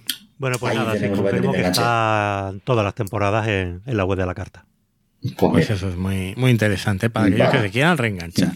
Ya os digo, no es la mejor serie del mundo, pero es una serie que se le coge muchísimo cariño y que, no sé, te vuelve a dar la perspectiva de, de qué es el español, ¿no? Y qué significa eh, han nacido en este país y cuál es nuestro pasado y nuestras grandezas y nuestras miserias, ¿eh? Donde no, y sobre aquí no se ocultan las miserias en ningún momento. Eso quizás ha desagradado a veces a muchas personas de, eh, de determinado sector político, ¿no? Pero, pero, no, pero sobre todo también nada, Olivares. Que estamos hablando de, de, que la ficción española, que ya sabemos que tiene un, uno de los grandes problemas que pueden tener, puede tener otros, pero uno de los grandes problemas muchas veces es el presupuesto, pero que la ficción española se atreva hacer una serie de género, pues hombre, a mí, hmm. a mí ver ciencia ficción española o fantasía española es una cosa que, me gusta. Me gusta que, se animen y, hagan este tipo de cosas. Sí, más nunca hemos tenido casi nada. Y oye, claro. agradece. Por eso, y cuando, y cuando lo hemos tenido, pues era pues tirando mucho más hacia la serie B o la serie Z. Pero en televisión, muy poquito. Entonces, bueno, pues yo totalmente a, favor de. Y me alegro del, éxito del Ministerio del Tiempo, sin duda. Sí, y veo que han recortado 10 minutitos la duración. Las primeras temporadas eran 70, 75 minutos. Bueno, era lo que se llevaba lo que se llevaba en España en el prime time y afortunadamente ya vamos yendo a sí, pero ahora es una hora clavada claro. Se me siguen haciendo un poco largo, pero bueno. bueno, está más ajustado, ¿eh? está más ajustado, yo creo. Bueno, Disney Plus, eh, la serie de confinamiento ha sido de Mandalorian para el que no lo hubiera visto. Eso está claro. el, problema es, ¿de verdad alguien no lo había visto? ¿Que ¿Alguien a quien le interese Star Wars? había, había, había, gente, yo creo que, que, igual no la había visto. Yo tengo que decir que estoy por la segunda vuelta ya del eh, MCU. O sea, ya acabé el MCU, ya vi las 23, ya estoy ya en la segunda vuelta. Eh, este es el nivel de enganche que tengo a Marvel ahora mismo, al Marvel Champions, a vuestro programa sobre Marvel en días de cuarentena, etcétera. ¿Qué ocurre cuando escuchas días de cuarentena? Pues que acabas viendo a Gente Carter también, que está también en oh. Disney Plus. Y esta ha sido mi serie de la cuarentena con muchos años de retraso, eh, con Halle Aldwell maravillosa. Qué mujer, Dios mío. Y, bueno, pues eh, la primera temporada es magnífica, la segunda yo creo que la historia se cae, no sé si por eso también la cancelaron, la baja audiencia dicen también, es una serie muy cara, es una serie muy bien hecha, es una serie ambientada en los años 40, con mucho mm, de cine noir, con tramas muy sencillas, en la primera temporada está omnipresente el Capitán América, mm, por eso yo que soy muy de Capitán América y mucho del Capitán América, pues, eh, pues oye, pues encantado de la vida. Y esa segunda temporada que se traslada a Los Ángeles, yo creo que ahí no le sacan todo el jugo al entorno ni a la época como le podían haber sacado. Ahí yo creo que falla el guion. Pero vamos, mm. una serie estupenda y muy recomendable de ver. No me atrevo ya con la recomendación de empezar a gente del Chill, porque 22 episodios por temporada me parece mucho tomate ya. Yo me lo estoy pensando porque a lo mejor es ese procedimental que estoy buscando para ver con el cerebro desconectado. No sé. Pues no lo sé, puede ser. Ya manténme informado. Está en Netflix, ¿eh? Las seis primeras temporadas. Imagino que la séptima la cuelguen cuando acabe la emisión en, Estados Unidos.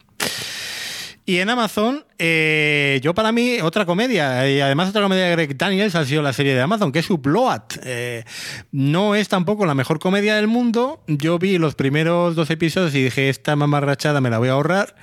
Me dijo mi compañero de Stream Show, Pedro Sánchez, mm, vete dándole más episodios porque es comedia en estado puro y te ríes. Y Hombre, eso... si, si lo dice Pedro Sánchez.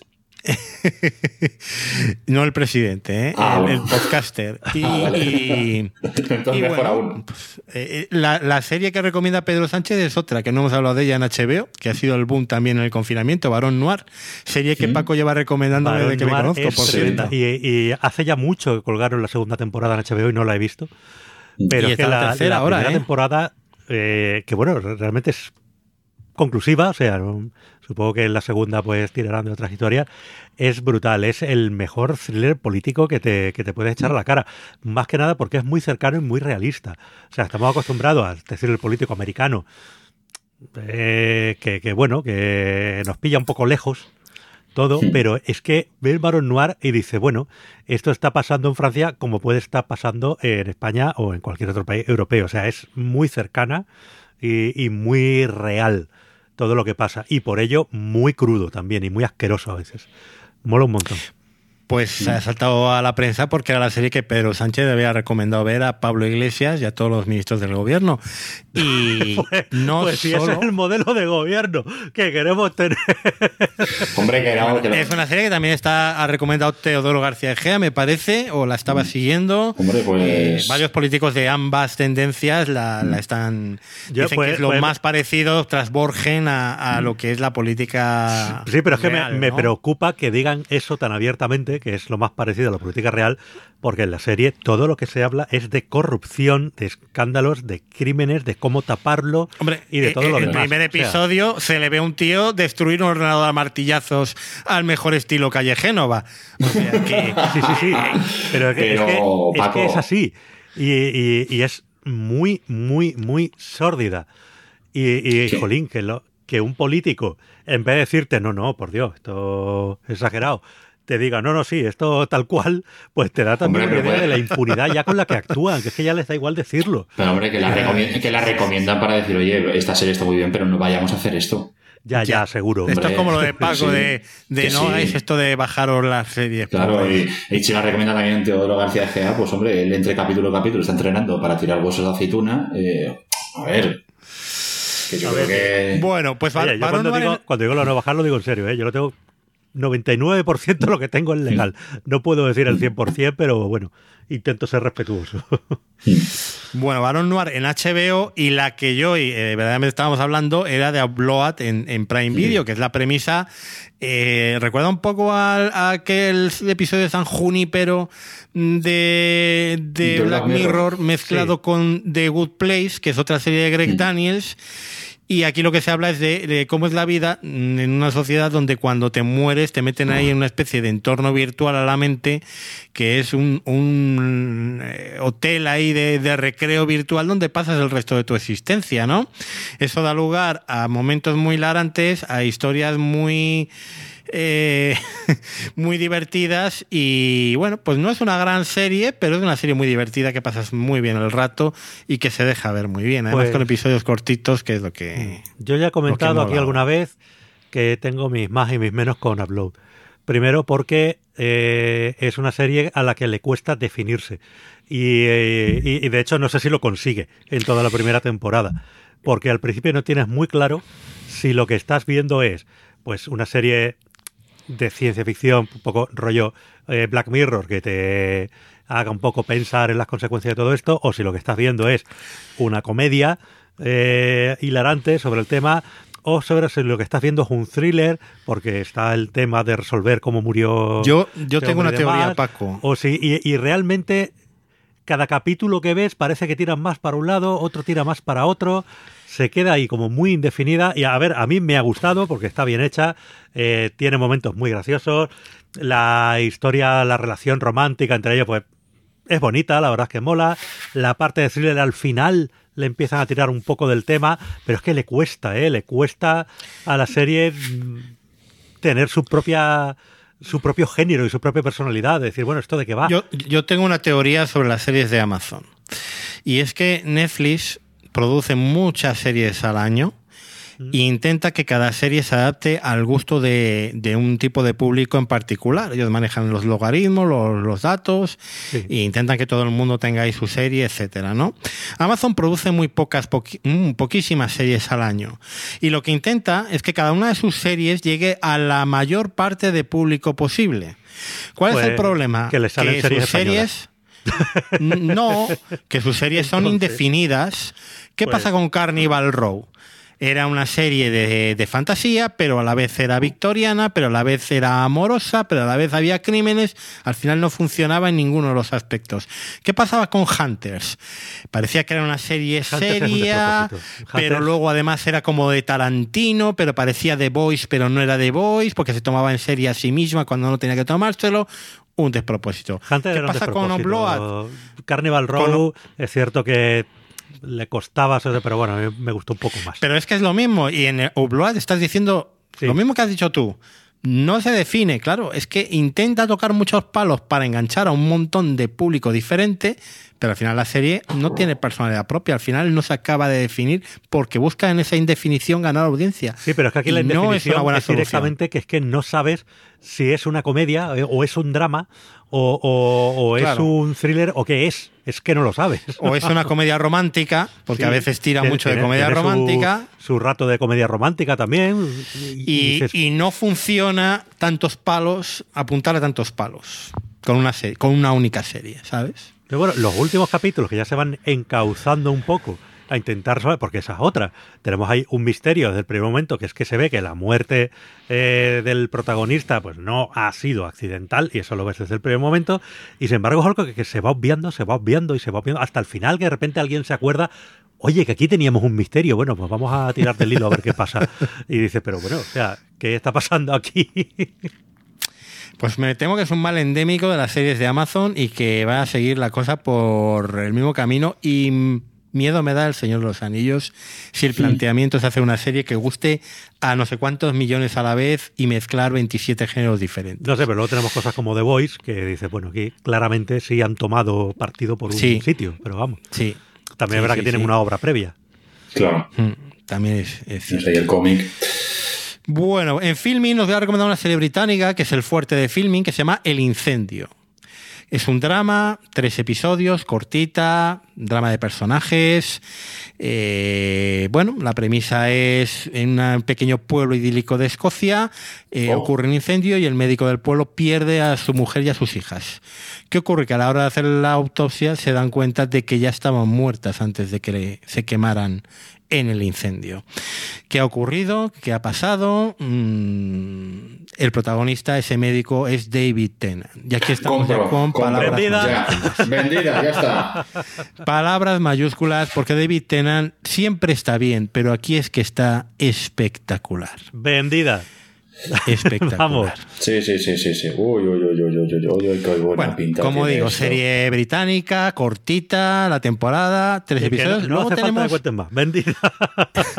Está Jus Kumbo también, que no sé si veis The Good Fight, es la abogada de mm. color del bufete, una de las mm. protagonistas, que es maravillosa. Aquí en la serie no está al mismo nivel, pero es que Tenant está tan de matrícula de honor que es difícil ponerse a su nivel, ¿vale?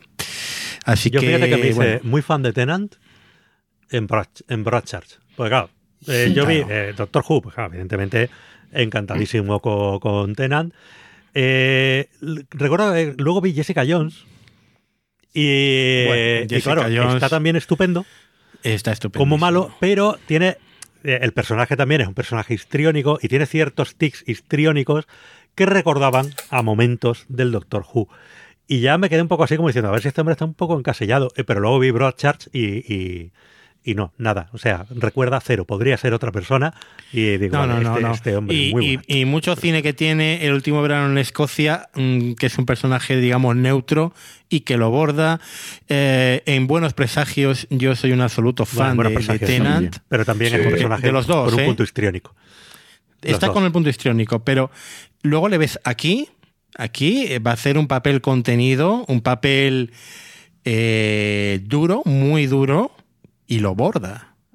Y no quiero contaros más porque, a ver, no se puede hablar mucho en un thriller para no destrozar, pero... También lo había en este experimento que hizo Netflix, que ya no me acuerdo ni cómo se llamaba. Sí, este de los interrogatorios, ¿verdad?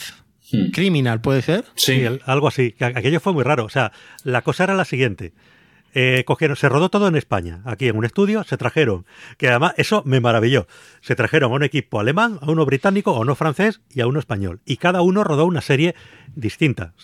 Cada serie tiene tres o cuatro capítulos y se desarrollan prácticamente por entero en una sala de interrogatorio. Pues eso, la policía interrogando a alguien sobre, sobre un crimen. Eh, lo que me llamó la atención es decir, bueno, pues oye, mola el concepto, ¿no? Porque tienes tres capítulos hechos con actores españoles y demás, tres capítulos con británicos, tres con alemanes, tres con franceses, pero es que todo el equipo técnico también es cada uno de su país, que es decir, oye, ¿de verdad te hace falta traerte un cámara de, Alemania? a rodar esto, no sé.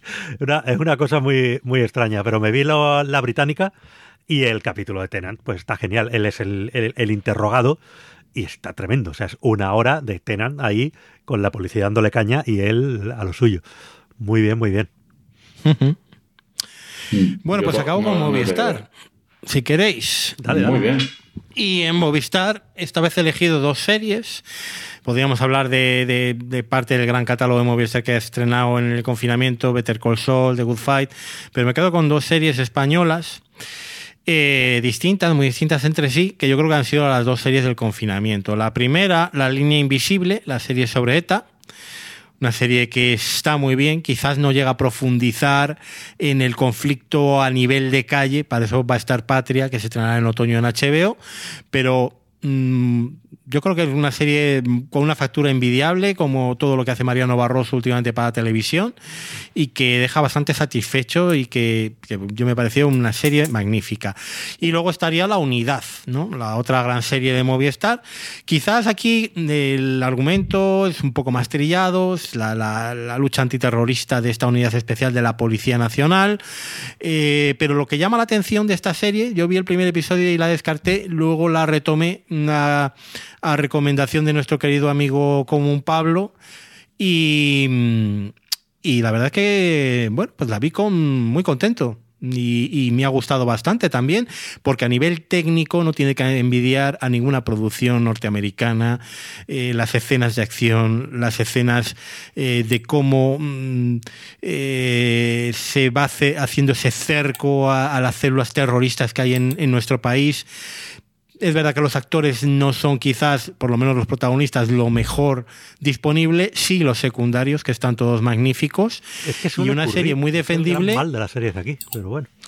Bueno, pues es una serie muy defendible, una serie que yo creo que Movistar se va a hartar a vender fuera de España y que, bueno, pues deja muy el pabellón muy alto de lo que es la creación de, de ficción española, además, una, pregunta. Eh, al gusto y al estilo del... ¿Se les entiende cuando hablan? Sí, sí, yo no he tenido ningún pues problema para de, Las pocas series españolas, entonces que... Y eso que el protagonista es argentino, ¿eh? O sea que... Sí, no, pero, bueno, eso da igual. Cuando digo se les entiende, ya no me refiero a que vocalicen mejor o peor, que esa sería otra. No, yo creo que han hecho... El gran mal de muchas series de aquí, que es el sonido, que muchas veces se, se oyen mal, no sé. Sí, sí, pero aquí yo creo que han hecho un esfuerzo, hay una producción bestial detrás de esta serie. No sé, se gastaron una pasta en promoción, ¿eh? Le dieron muchísimo bombo. Sí, sí, bueno, en promoción pero también haciéndola, ¿eh? Sí, sí, no, por eso te digo, si se han gastado la pasta en promoción es que también se la dejaron previamente ahí, si no, no se Aquí se ven unos movimientos de cámara y unas cosas que no se ven habitualmente en la televisión española, ¿eh? Eh, se ve las producciones más ambiciosas de Netflix, de HBO y, aquí están, ¿no? Yo la única pega que la, puedo poner es que, bueno, pues a ver, el tema eh, terrorismo islamista está ya muy trillado, ¿no? No es original. Eh, pero bueno, que se haga una serie así en España, pues es muy, muy estimable. Y que se haga con esta factura y esta calidad. O sea que, que también ha sido la otra gran serie del confinamiento para mí. In my opinion. Sí, sí, no, yo le, tengo curiosidad, pues la verdad que todo el mundo dice que está muy bien hecha. Que, mm. vamos. Que, es una cosa que, que, se echaba de menos. Es decir, si aquí se ha hecho toda la vida mucho cine, mucha tele, aquí hay técnicos, actores y demás capacitados para hacer algo bien. Hace falta que alguien meta dinero, claro. Pero bueno, mm. Movistar lo ha metido y, mira. Y de, de hecho, lo poco que he visto de series de Movistar, pues mira, estarán mejor, estarán peor, pero hay un salto de calidad en cuanto a la factura técnica con respecto a lo Hombre, que había antes. han recogido ese testigo que quedó ahí aislado de crematorio, ¿no? Sí, de la época de Canal Plus. Estaba haciendo Canal Plus de hacer algo al respecto y pues luego pasó, bueno, luego se acabó Canal Plus. Y la apuesta de Movistar pues está saliendo adelante con mucha, mucha solvencia. Eh, además con esa, ese servicio de Movistar Plus Lite que tienen para los que no queremos estar casados con Movistar y que por 8 euros al mes pues te dan Sí, pero fíjate, más, más, eh, más yo canales me, de me cable. hice el mes gratis de, del Lite y, jolín, bueno, aparte de que la plataforma en sí es, o sea, lo que es la aplicación y demás, mm, Bueno, sí, es un poco... deja, deja mucho que, que desear. Sí. Está el tema de que tienes contenidos que están producidos por la propia Movistar y que no puedes ver en el Lite. Bueno, es eso- que de- depende de los canales en los que para los que están hechos, ¿no? Porque Movistar Lite creo que solo te da acceso en directo a un número limitado de canales que al principio eran 6 y Sí, ahora los pero- han aumentado y están en 12 o así. Sí, pero al margen del número de canales TDT. y de, y de lo que puedes ver en el, en el catch-up, digamos, en, en el, el, el 10 de emisión más 7, tal, no sé qué, que puedes ver todo lo de esos canales, pero luego aparte sí hay contenido mucho más Sí. antiguo que eso lo tienes ahí en librería, en biblioteca para verlo. Pero sin Sí. embargo hay documentales producidos por Movistar que se emiten en Claro. el canal de documentales de Movistar, no en el de serie. Documanía, ¿no? Sí, y todo Claro. eso no está disponible en el. Lite. Digo, pero si es contenido propio, no tiene sentido. Ya. Hombre, yo creo que es un servicio en crecimiento, ¿eh? Y iremos viendo cómo en ese confinamiento ha pegado un estirón el catálogo y todo. Y iremos viendo que Movistar Lite es eh, es cada que vez... no sé si de verdad Movistar está apostando mucho por el Lite, ¿no? Sí, Pero sí, sí. reco- No, recordemos que el, principio- el negocio de Movistar está en ponerte la línea, Sí, ¿vale? pero no ha está llegado un la tele. A- Al principio sí, y esto lo tenían como un experimento. Pero a nosotros que hemos estado en Stream Show haciendo un seguimiento eh, muy estricto de Movistar Plus, hemos estado empezando a ver cosas, ¿no? Encuestas que nos mandaban, eh, cada vez más deporte y más fútbol en el canal Vamos, ¿verdad? Que todavía solo ponen partidos de la Liga Smart Bank, no hay ninguno de la Liga Santander, ¿no? Eh, el tema de que a los clientes de O2 nos escribiera eh, Serraima recomendándonos contratar Lite, el tema de que la aplicación cada vez está en más dispositivos, está a punto de salir en el Apple TV, estos son palabras mayores, ¿eh? esto es, se congela el infierno, la aplicación de Movistar en, en el Apple TV de, de- de Apple, ¿no? Eh, entonces, eh, ellos van y, y- y la cantidad de canales nuevos que han metido en este confinamiento, en principio eran provisionales y luego les han dejado ahí. O sea, que ahora tienen TCM, Canal Hollywood, están dando ya un servicio de, de premium de, de cable a 8 euros al mes. O sea, que van directamente a competir en el mundo del streaming y yo pienso que estos son primeros pasos. Eh, el haber puesto, por ejemplo, la película de Amenábar, eh, mientras dure la guerra, haberla estrenado Mm, directamente, sí. ¿no? O sea que estas cosas solo se las estamos viendo a Disney, que empieza a saltarse las ventanas, ¿no? A lo bestia. Eh, creo que han metido Artemis Flow esta, Mm. esta semana en Disney Plus. Y, y Movistar tiene pinta de que va a seguir haciendo lo mismo, ¿no? Aparte de que le sigue interesando que tú contrates todo. Pero bueno, por eso el fútbol sigue ligado a los paquetes de, Mm. de fusión, ¿no? Sí. Que pero es que el eh, la fútbol, clave. de, de hecho, a mí lo que me fastidia un poco de las plataformas, Movistar, Vodafone, lo que sea, es que debido al sobreprecio brutal que pagan por el fútbol, obligan al resto de clientes que no están interesados en el fútbol a pagarlo igual. Es decir, eh, lo de subirte la cuota mínima, lo de tal, o no sé qué, Sí. todo eso es para pagar el maldito fútbol, que es que es aquello de ni contigo ni sin ti tienen mis males remedios, pues, pues, pues eh, eso es el fútbol. O sea, si lo tienes, es un desastre porque es carísimo y te cuesta la vida recuperar eh, lo que has invertido en pagar los derechos de fútbol. Y si no lo tienes, pues peor, porque entonces eh, pierde un montón de clientela. Yo no sé de verdad hasta qué punto. No, pero ellos se han dado cuenta porque eh, Payete no es. eh, no es. ¿Cómo se llamaba este hombre que estaba al frente de Telefónica antes? Sí, Eh, eh, bueno, no me acuerdo, pero sí. Bueno, afortunadamente nos hemos olvidado de su nombre ya. eh, eh, Payet es mucho más inteligente. Y, y entonces han dicho, vale, ya tenemos a la gente que. A la, a la gente que nos va a contratar el fusión. Los que no lo han contratado ya no lo van a contratar. Ahora vamos a por esa otra gente y a esa otra gente la enganchamos con O2, que es el pepefón de toda la vida, digamos, con un servicio brillante y un precio bajo. Y además sacamos este Movistar Plus Lite para que igual en vez de pagarse el HBO ese mes, se pague Movistar Plus Lite, ¿no? O igual en vez de pagar eh, Disney Plus o, Netflix, pues haya gente que pague Movistar Plus Lite o que lo pague incluido. Lo que han hecho es cargarse Sky. O sea, eso, eso por de pronto. Mm, ¿Alguien nunca ha contratado Sky en España? Eh, bueno, nunca fue gran cosa, pero la gente que quería tener canales de cable, la gente que quería ver TCM, que quería ver Fox, que quería ver AXN, hay mucha gente que le encantan esos procedimentales de cable, ¿no? Esas series de, Es mucho mejor verlos luego en una plataforma todos los episodios juntos, ¿no? De verdad, o sea, la gente que paga tele. Pues otra cosa es que no puedas o no quieras pagar tele y te tragas lo que hay en abierto, pero la gente que paga de verdad prefiere estos canales tradicionales que te emiten las cosas secuencialmente antes que, que, irte a un eh, Estamos hablando de una determinada franja de edad o de, mm. o, de, Hombre, sobre gustos no hay nada escrito, ¿entiendes? Pero esas series de network, al final las pasa el cable, ¿no? Esas series que, que son un poquito de de bueno, pues eh, más ligeras o más... Eh, nadie quiere tragarse el último dramón de, de calité de, de HBO, ¿no? Eh, igual. Y, y, estas series, Sky tuvo su, su audiencia. Ahora, claro, entras en Sky y ves que de 16 canales de cable que llegaron a ofrecer en su momento, ya solo ofrecen 12. Y que la última serie original la estrenaron hace no sé cuántos meses. Eh, ¿Qué pasa? Pues que se ve que es una plataforma de streaming que está cuesta abajo y sin frenos. Pero ¿Quién la ha hecho daño? Movistar la ha hecho daño, probablemente. Pero es que no sé, yo creo que Sky nunca. El desembarco fue tímido y. El desembarco era para hacer la televisión del grupo más móvil esa televisión que, que, luego finalmente sí ofreció Yoigo, ¿no? Y sigue ofreciendo Yoigo con el, con el Agile TV, ese aparatito que regalan a sus clientes. Pero claro, esto es muy, muy eh, minoritario y yo no sé eh, cómo serán las cuentas de Sky a estas alturas, no tiene nada que ver con el Sky Alemania ni el Sky Reino Unido, hmm. pero el futuro no, no tiene buena pinta. O sea, las ofertas que hacen de vez en cuando ya de un año entero por 10 euros casi o... es que no sé, no, no suena bien estas cosas. No. y aparte hay que reconocer que en el Reino Unido sobre todo, pero también en Alemania y otros países, el fuerte de Sky son los derechos deportivos y aquí pues no tienen nada. Bueno, aquí es lo que se está cargando, por ejemplo, a Dazón, ¿no? La, otra gran plataforma deportiva que sin fútbol, eh, pues claro, eh, ¿cuántos aficionados a las motos hay en España? No, pero bueno, Dazón va consiguiendo poco a poco su público.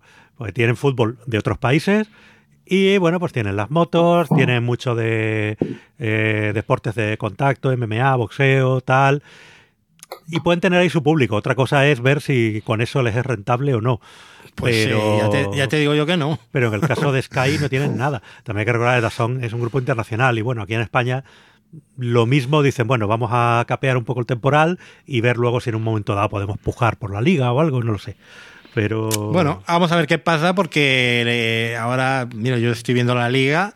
Eh, claro, tengo mi Tele Plus, que es el, engendro del diablo. Eh, es un servicio mm, horrible. y, horrible en todo, la atención al cliente y, horrible porque yo creo que ha, ha sido un agujero para Telecinco el fútbol en streaming brutal, ¿no? En esta temporada. No creo yo que repita Mediaset con esta aventura y a ver el año que viene, a ver qué, qué streaming da esto. Dazón se negó a, a cogerlo por las condiciones que le imponía Movistar, de, draconianas, ¿no? Incluso de calidad que no te garantizaban ni el HD en las retransmisiones. Entonces, eh, vamos a ver qué pasa. Por ley hay una plataforma de streaming que tiene derecho a dar la liga, pero es una inversión ruinosa. No, pero en Dazón, por ejemplo, hoy puedes ver un Norwich Southampton a las 7 de la tarde. Sí, sí, la Premier. La Premier son los derechos que, que digo, ellos. Premier Tienen probablemente sea la segunda liga más seguida aquí después de la propia liga española. Sí, sí, sí. algo tienen en Dazón. Sí, y, las motos, y la Copa, han estado dando la Copa del Rey también. Bueno, a ver. Y, la, y las motos en España, hasta que se las cargó Telecinco, tenían mucho tirón y mucho público. no sé. No, lo sé, no lo sé porque yo creo que no acaba de ser rentable nada. El fútbol por el precio que tiene y luego el resto de plataformas deportivas que no tienen el fútbol, que al final es lo que mueve este país, no nos engañemos. Es que lo, del fútbol es, es la ruina. Es la ruina porque ninguna televisión, ni siquiera Movistar, consigue del todo rentabilizar el pastón indecente que tienen que pagar por, por el fútbol. Y el problema es que hemos entrado en una pescadilla que se muerde la cola de que los clubs están, eh, bueno, pues tú fíjate, o sea, ¿por qué se está jugando, no? Porque están caninos. ¿Por qué ahora mismo se están jugando partidos de fútbol en, todavía tan reciente todo lo que ha pasado? Eh, porque, el dinero de los clubs viene de la tele y punto. Da la pasta. Y, luego, ¿no? luego dicen, no, joder, pues en Inglaterra los clubs cobran más. claro, pero allí hay más clientes y los clientes están dispuestos a pagar más. Aquí, pues la clientela no puede pagar lo que paga un señor inglés por ver el fútbol. Hmm. y por eso los clubes están como locos con que puedan volver, aunque sean pocos, pero que puedan volver los aficionados al estadio. No porque les interesen mucho los aficionados como, como tal, sino por el hecho de que si esa gente vuelve al estadio. No, porque si vuelven al estadio, pues por ejemplo, a esa gente ya no tienes que devolver tanto de dinero de sus abonos, por ejemplo, más allá de la taquilla que pueden hacer si, si venden algunas entradas. Porque eso es algo, lo que se van a enfrentar los clubes ahora, que eh, todo lo que queda de liga eh, los socios y los abonados no, no, pueden, no pueden ir al estadio. Y claro, ese dinero, esa parte proporcional, habrá que devolvérsela de alguna manera. Y por eso ahora están pidiendo, quieren pedir crédito psico y, todas estas historias. Aparte de haberse metido en ERTES y, luego querer fichar. Sí, no, esa es otra. Pues, se han metido en ERTE, ha perdido dinero, eh, crédito psico, tal, lo que tú quieras, pero 100 millones para fichar alguno, seguro que tienen por ahí en un, en un rinconcito. Mm.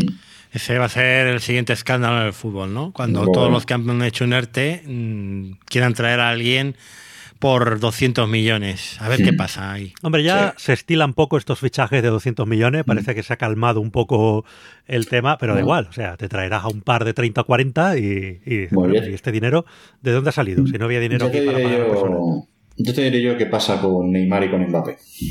Sobre todo con este último. Hombre, Mbappé dudo que el jeque lo suelte. Lo veo antes soltando a Neymar. Y bueno, yo no sé si a estas alturas alguien está dispuesto a soltar 100, 200 kilos o lo que sea por Neymar, la verdad. Yo no tengo tan claro que el Madrid, con todo el lastre que tienen fichas de los Bale, los James y todos estos, eh, ande muy sobrado de dinero este verano para fichar. Y el Barça ya ni te cuento. No, y aunque lo tenga, que tenemos que recordar que la cláusula de rescisión solo existe en España. Mm. Es decir, fuera, si un club dice no vendo, no se vende, punto. Y el jeque ya sabemos que es poco amigo de vender, el de Paris Saint Germain. O sea que está empeñado en hacer su, su, gran equipo campeón de Champions y tal, y no está dispuesto a vender pero tienen que, tienen que ver, Tito Floren tiene que traer un galáctico y ahora mismo el, que más ilusiona al madridismo es Mbappé. Sí, no, el que más ilusiona a todo el mundo, pero que, ya te digo yo que el Paris Saint Germain, el jeque no lo va a soltar a Mbappé, pero vamos, ni, ni de coña. Pero así es como están las cosas. al madridismo le ilusiona que venga Mbappé. A mí lo que me ilusiona es que no se vaya Tomás. Cada uno tiene sus prioridades. Ah, sí, sí, sí. Así están las cosas. Así están las cosas. Bueno, eh, pues no sé, eh, para finiquitar el tema de series, ¿se nos ha quedado con el tintero? No, ya están todas las plataformas. Yo creo que está bastante comentado todo, todas las plataformas, más o menos. Pues Ahora que los oyentes en los comentarios nos digan cuál ha sido sus series favoritas del confinamiento, ¿no? Pues. Aunque sean del ayer. Yo he visto a, GT Carter. Pues sí, sí, aunque igual sean series de antes que no habían visto pero que nos lo comenten porque además durante la cuarentena estamos seguros de que las suscripciones a Netflix y la audiencia de las series ha subido mucho, vamos. Joder, habrá, habrá que ver cuando Netflix saque resultados del segundo trimestre, porque ya en el primero hubo un subidón mayor del esperado en el número de suscriptores y claro, eh, cuarentena no hubo el primer trimestre, bueno, finales de marzo nada más. O sea que habrá, habrá que ver cómo le habrá sentado la cuarentena a Netflix, pero yo creo que bien. A Netflix le ha sentado bien la cuarentena, independientemente de lo que ha estrenado, que no ha sido lo mejor de su catálogo. Yo creo que esperamos verlo en otoño, por su bien y por el nuestro que Claro, pagamos también la es que cuota. muchas de las series se han visto paralizada su, su producción Sí. y demás, claro. Y sí, muchas cosas se han retrasado el estreno. Pero le ha ido bien porque mucha gente que no tenía Netflix, y yo hablo por amigos personales míos, pues se han hecho de Netflix. Y, y uno, pues al final es que se hace de Netflix porque eh, leches es la que más cosas tiene. Claro, ¿no? es que, eh, al final es eso. dice, ¿Qué, qué plataforma? Netflix. Es que no hay competencia. Que HBO tiene series de grandísima calidad, Amazon tiene cosas interesantes, incluso producciones propias interesantes y demás. Y además de Amazon reconozco que me encanta el, eh, toda la interfaz, el X-Ray y todo esto, me parece genial. Pero es que al final dices, si solo puedo pagar una, Netflix, es que tienes ahí de todo. O sea, que no hay, no, no hay Sí, sí. No hay competencia es. posible. Y, y además lo que decimos, pues en este periodo de confinamiento que la gente pues no podía salir a la calle, pues todo lo que te has ahorrado en tomar la cervecita, eh, pues por 10, 12 pavos al mes te contratabas Netflix, que, que no es dinero, y, y ya está. Y luego también una cosa que tiene Netflix es eh, la retención. Muy poca gente se da de baja de Netflix una vez que, que se ha metido ahí. Sí, bueno, el compartir cuenta también hace que, a ver, darte de baja suponga Sí, ponerte de acuerdo con mucha gente. ¿Vale? También, también, pero por lo general es eso. Si compartes cuentas que no te está costando nada y dices, bueno, ¿para qué me voy a dar de baja? Y, y aunque no te estés compartiendo cuenta, es lo de, bueno, es que es cómodo, está ahí siempre, tal. Cuesta poco dinero. Es que me cuesta lo mismo que tomarme dos o tres cervezas. Pues mira, me ahorro salir una tarde a tomarme las dos o tres cervezas y ya está, yo qué sé. Por- por Pues ahí estamos. bueno, pues. eh, nada, eh, hasta aquí las recomendaciones de nuestro amigo José Luis, que de esto entiende un rato. Y nada, Bueno. animaros eso, a comentarnos en los comentarios qué habéis visto en la cuarentena, qué series en cada plataforma, qué es lo que más os ha gustado y bueno, pues a ver si podemos hacer un top o, o algo así con lo que nos van contando los oyentes. Muy bien, pues nada, chicos, yo me voy a, a seguir con Marvel, a- con el MCU. Mm, Ve abriendo, ve preparando el salón, eh, José Luis, Para la mesa, para la mesa, sí. La mesa- la- para la mesa que te has comprado. efectivamente, la mesa del juego. Ya, ya, Eh. it's coming, it's coming. Ya hoy la embalaban en, en Lucena y además fue curioso porque pusieron un tuit, los de mesas para juegos, y yo decía, joder, ahí con la mesa ahí con, haciendo un traveling circular, digo, yo juraría que esta es mi mesa, por lo menos coincide el color de los tapetes y las sillas y todo. Y yo le di ahí el retweet normal. Y, y claro, ayer cuando me enviaron ya las fotos, digo, coño, pues esta es la mesa que pusieron en Twitter. Era mi mesa. Así que ahora lo que hay que hacer es convenceros para que vengáis a estrenar la Valladolid. Pues nada, pillamos el ave. Cuando, cuando nos dejen salir. cuando nos dejen salir sí, lo hablamos, sí, que sí, seguimos sí, encerrados. sí, sí. Sí. Aquí tenéis eh, que- cama y Sí, sí. comida gratis. O sea que Pues lo único que tenéis que venir es haciendo autostop. Y se come bien Lo único falta. ¿eh? Hombre, Sí, sí, Eh, se come bien, se come bien. Además, ahora tengo hasta pan recién hecho en casa. Que, Bueno, he- bueno, he bueno, caído, bueno. ¿Te ha sumado otro la ha caído en la panificadora. Sí, sí, sí. pues nada. Tengo apuntado. todos los vicios del confinamiento. Pues Ah, nada, uno de los Paco. responsables de que se haya acabado la harina y la levadura en el supermercado. No, no, no, porque yo, yo soy de estos, no soy celíaco, pero soy de estos que le sienta el trigo como un tiro, no sé por qué muy bien, y, y a santo de qué, y entonces tengo que tomar cereales de estos rarunos. Esa ha sido pues, un poco la A mí- razón a mí de... el pan de centeno es lo que más me gusta en este mundo. O sea, que- El pan de centeno es una maravilla. Lo que pasa es que eso es, eh, pa- pa- ese es el doctorado. Yo de momento estoy con el trigo sarraceno que es más fácil de hacer, aunque sabe a, a pan de la guerra civil. este sí que es el pan negra, este, pero pan negra, eh, que sabe a cenizas. Y poco a poco iré doctorándome en, en masas diferentes. pues nada, no puede- aprende a no- hacer centeno, hombre, que eso está muy rico, por Dios. ¿Y no puedes tomar cerveza de trigo tampoco? Eh, no, hombre, por Dios, eh, la cerveza ya, eh, ahí no sé dónde queda ya el gluten. Yo me sienta estupendamente la cerveza. ¿eh? Bueno, y hay cerveza sin gluten.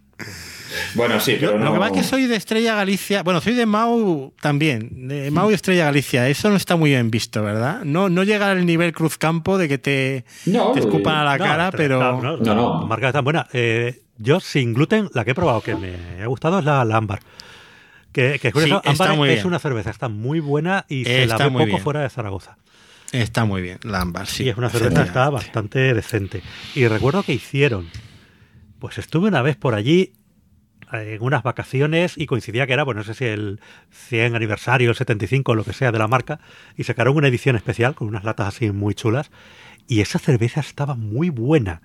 Y claro, no lo han vuelto a hacer, pero uf, estaba, estaba riquísimo.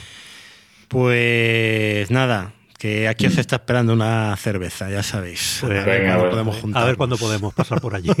En cuanto podamos, vamos haciendo una gira por toda De España. momento el domingo nos vemos las caras, ¿no? La despedida Sí, de- señor. El domingo Ojalá, nos vemos las caras sí. en la despedida, que todo el mundo conozca a nuestros colaboradores y, y eso, y, y les ponga cara. Así que nada, nos tendremos que afeitar, nos tendremos que peinar. Bueno, Uf, que qué tenga pereza. pelo, y no. Qué pereza. Y, Sí, señor. y ya está. Pues venga, José Luis, de verdad, muchísimas gracias. Venga, un abrazo, Un chicos. Un abrazo, José Luis. Bueno, y tras esta agradable charla con nuestro amigo José Luis, que siempre nos recomienda un montón de buenas series, yo ya de esta no, no escapa que tengo que ver Mythic Quest, que ya, ya me buscaré la vida, pero la tengo, la tengo que ver. Y bueno, vámonos con los también muy sabios y excelentes consejos de nuestro amigo Germán. Hola, ¿qué tal? Soy Germán y vamos a terminar de animar vuestras cuarentenas con un poco de animación no tradicional. En esta pequeña lista de cinco grandes obras de la historia de la animación que estoy haciendo para concluir con la sección, hoy llegamos al número 2, que como dije, no, no hay un orden que yo crea mejor o peor, pero esto es una de las grandes obras de la historia del cine. Me atrevo a decir, no solamente de animación. Nos metemos con una vaca sagrada, al menos en teoría, por la obra sobre la que está basada. Está basada sobre un médico rural de Franz Kafka, escrito a principios del siglo pasado, ya hace un poco más de 100 años, porque es de 1917. Tanto el cuento como este corto, que dura 20 minutos, está hablado en japonés porque está dirigido por Koji Yamamura, pero por suerte voy a compartir una versión subtitulada. Trata sobre un médico rural que es llamado en medio de la noche a curar a, a un niño a unos 10 kilómetros de, de distancia. No tiene caballo, tiene un montón de complicaciones para llegar.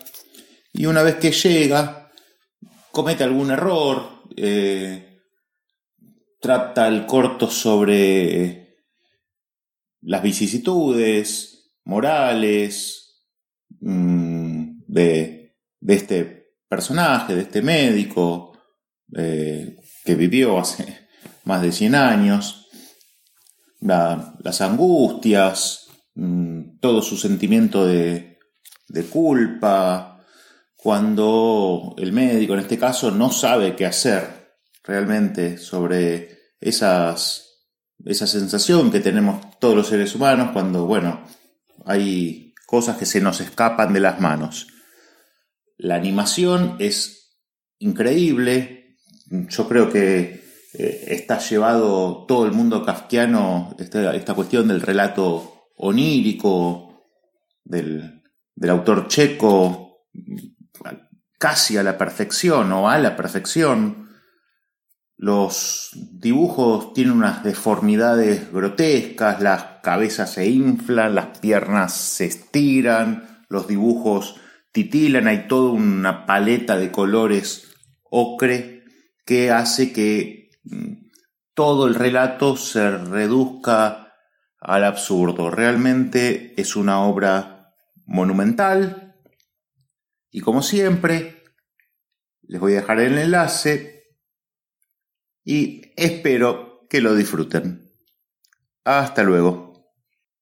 Bueno, pues ya está, ya hemos animado la cuarentena y Michael... Ya está el día echado. El día hemos echado el día, ya quedan pocos días por echar. Mm. ¿Qué será de nosotros cuando acabemos esto? Ya no nos sentiremos realizados al terminar. Deciremos echado Uf. el día, he hecho algo provechoso, ya, ya no, Pues yo me lo diré por la noche. Cuando me acueste diré, pues ya he echado el día. ya está. Ya, Se lo dirás ahí a, a tu parienta, Se lo diré que te mirará y dirá, ¿qué, qué, qué le pasa? Eh, dice, me, me mirará y me dirá, anda, tira, anda, tira. Vete a dormir de una vez.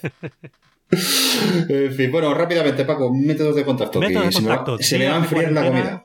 Sí, días de cuarentena arroba gmail.com si nos queréis mandar un correito. Arroba cuarentena days eh, en Twitter, en iVoox, en iTunes, donde sea, os podéis dejar un mensajito y sobre todo también en la web díasdejuego.com barra cuarentena, que ahí tenéis todos los programas, ahí tenéis los enlaces a todo, lo habido y por haber.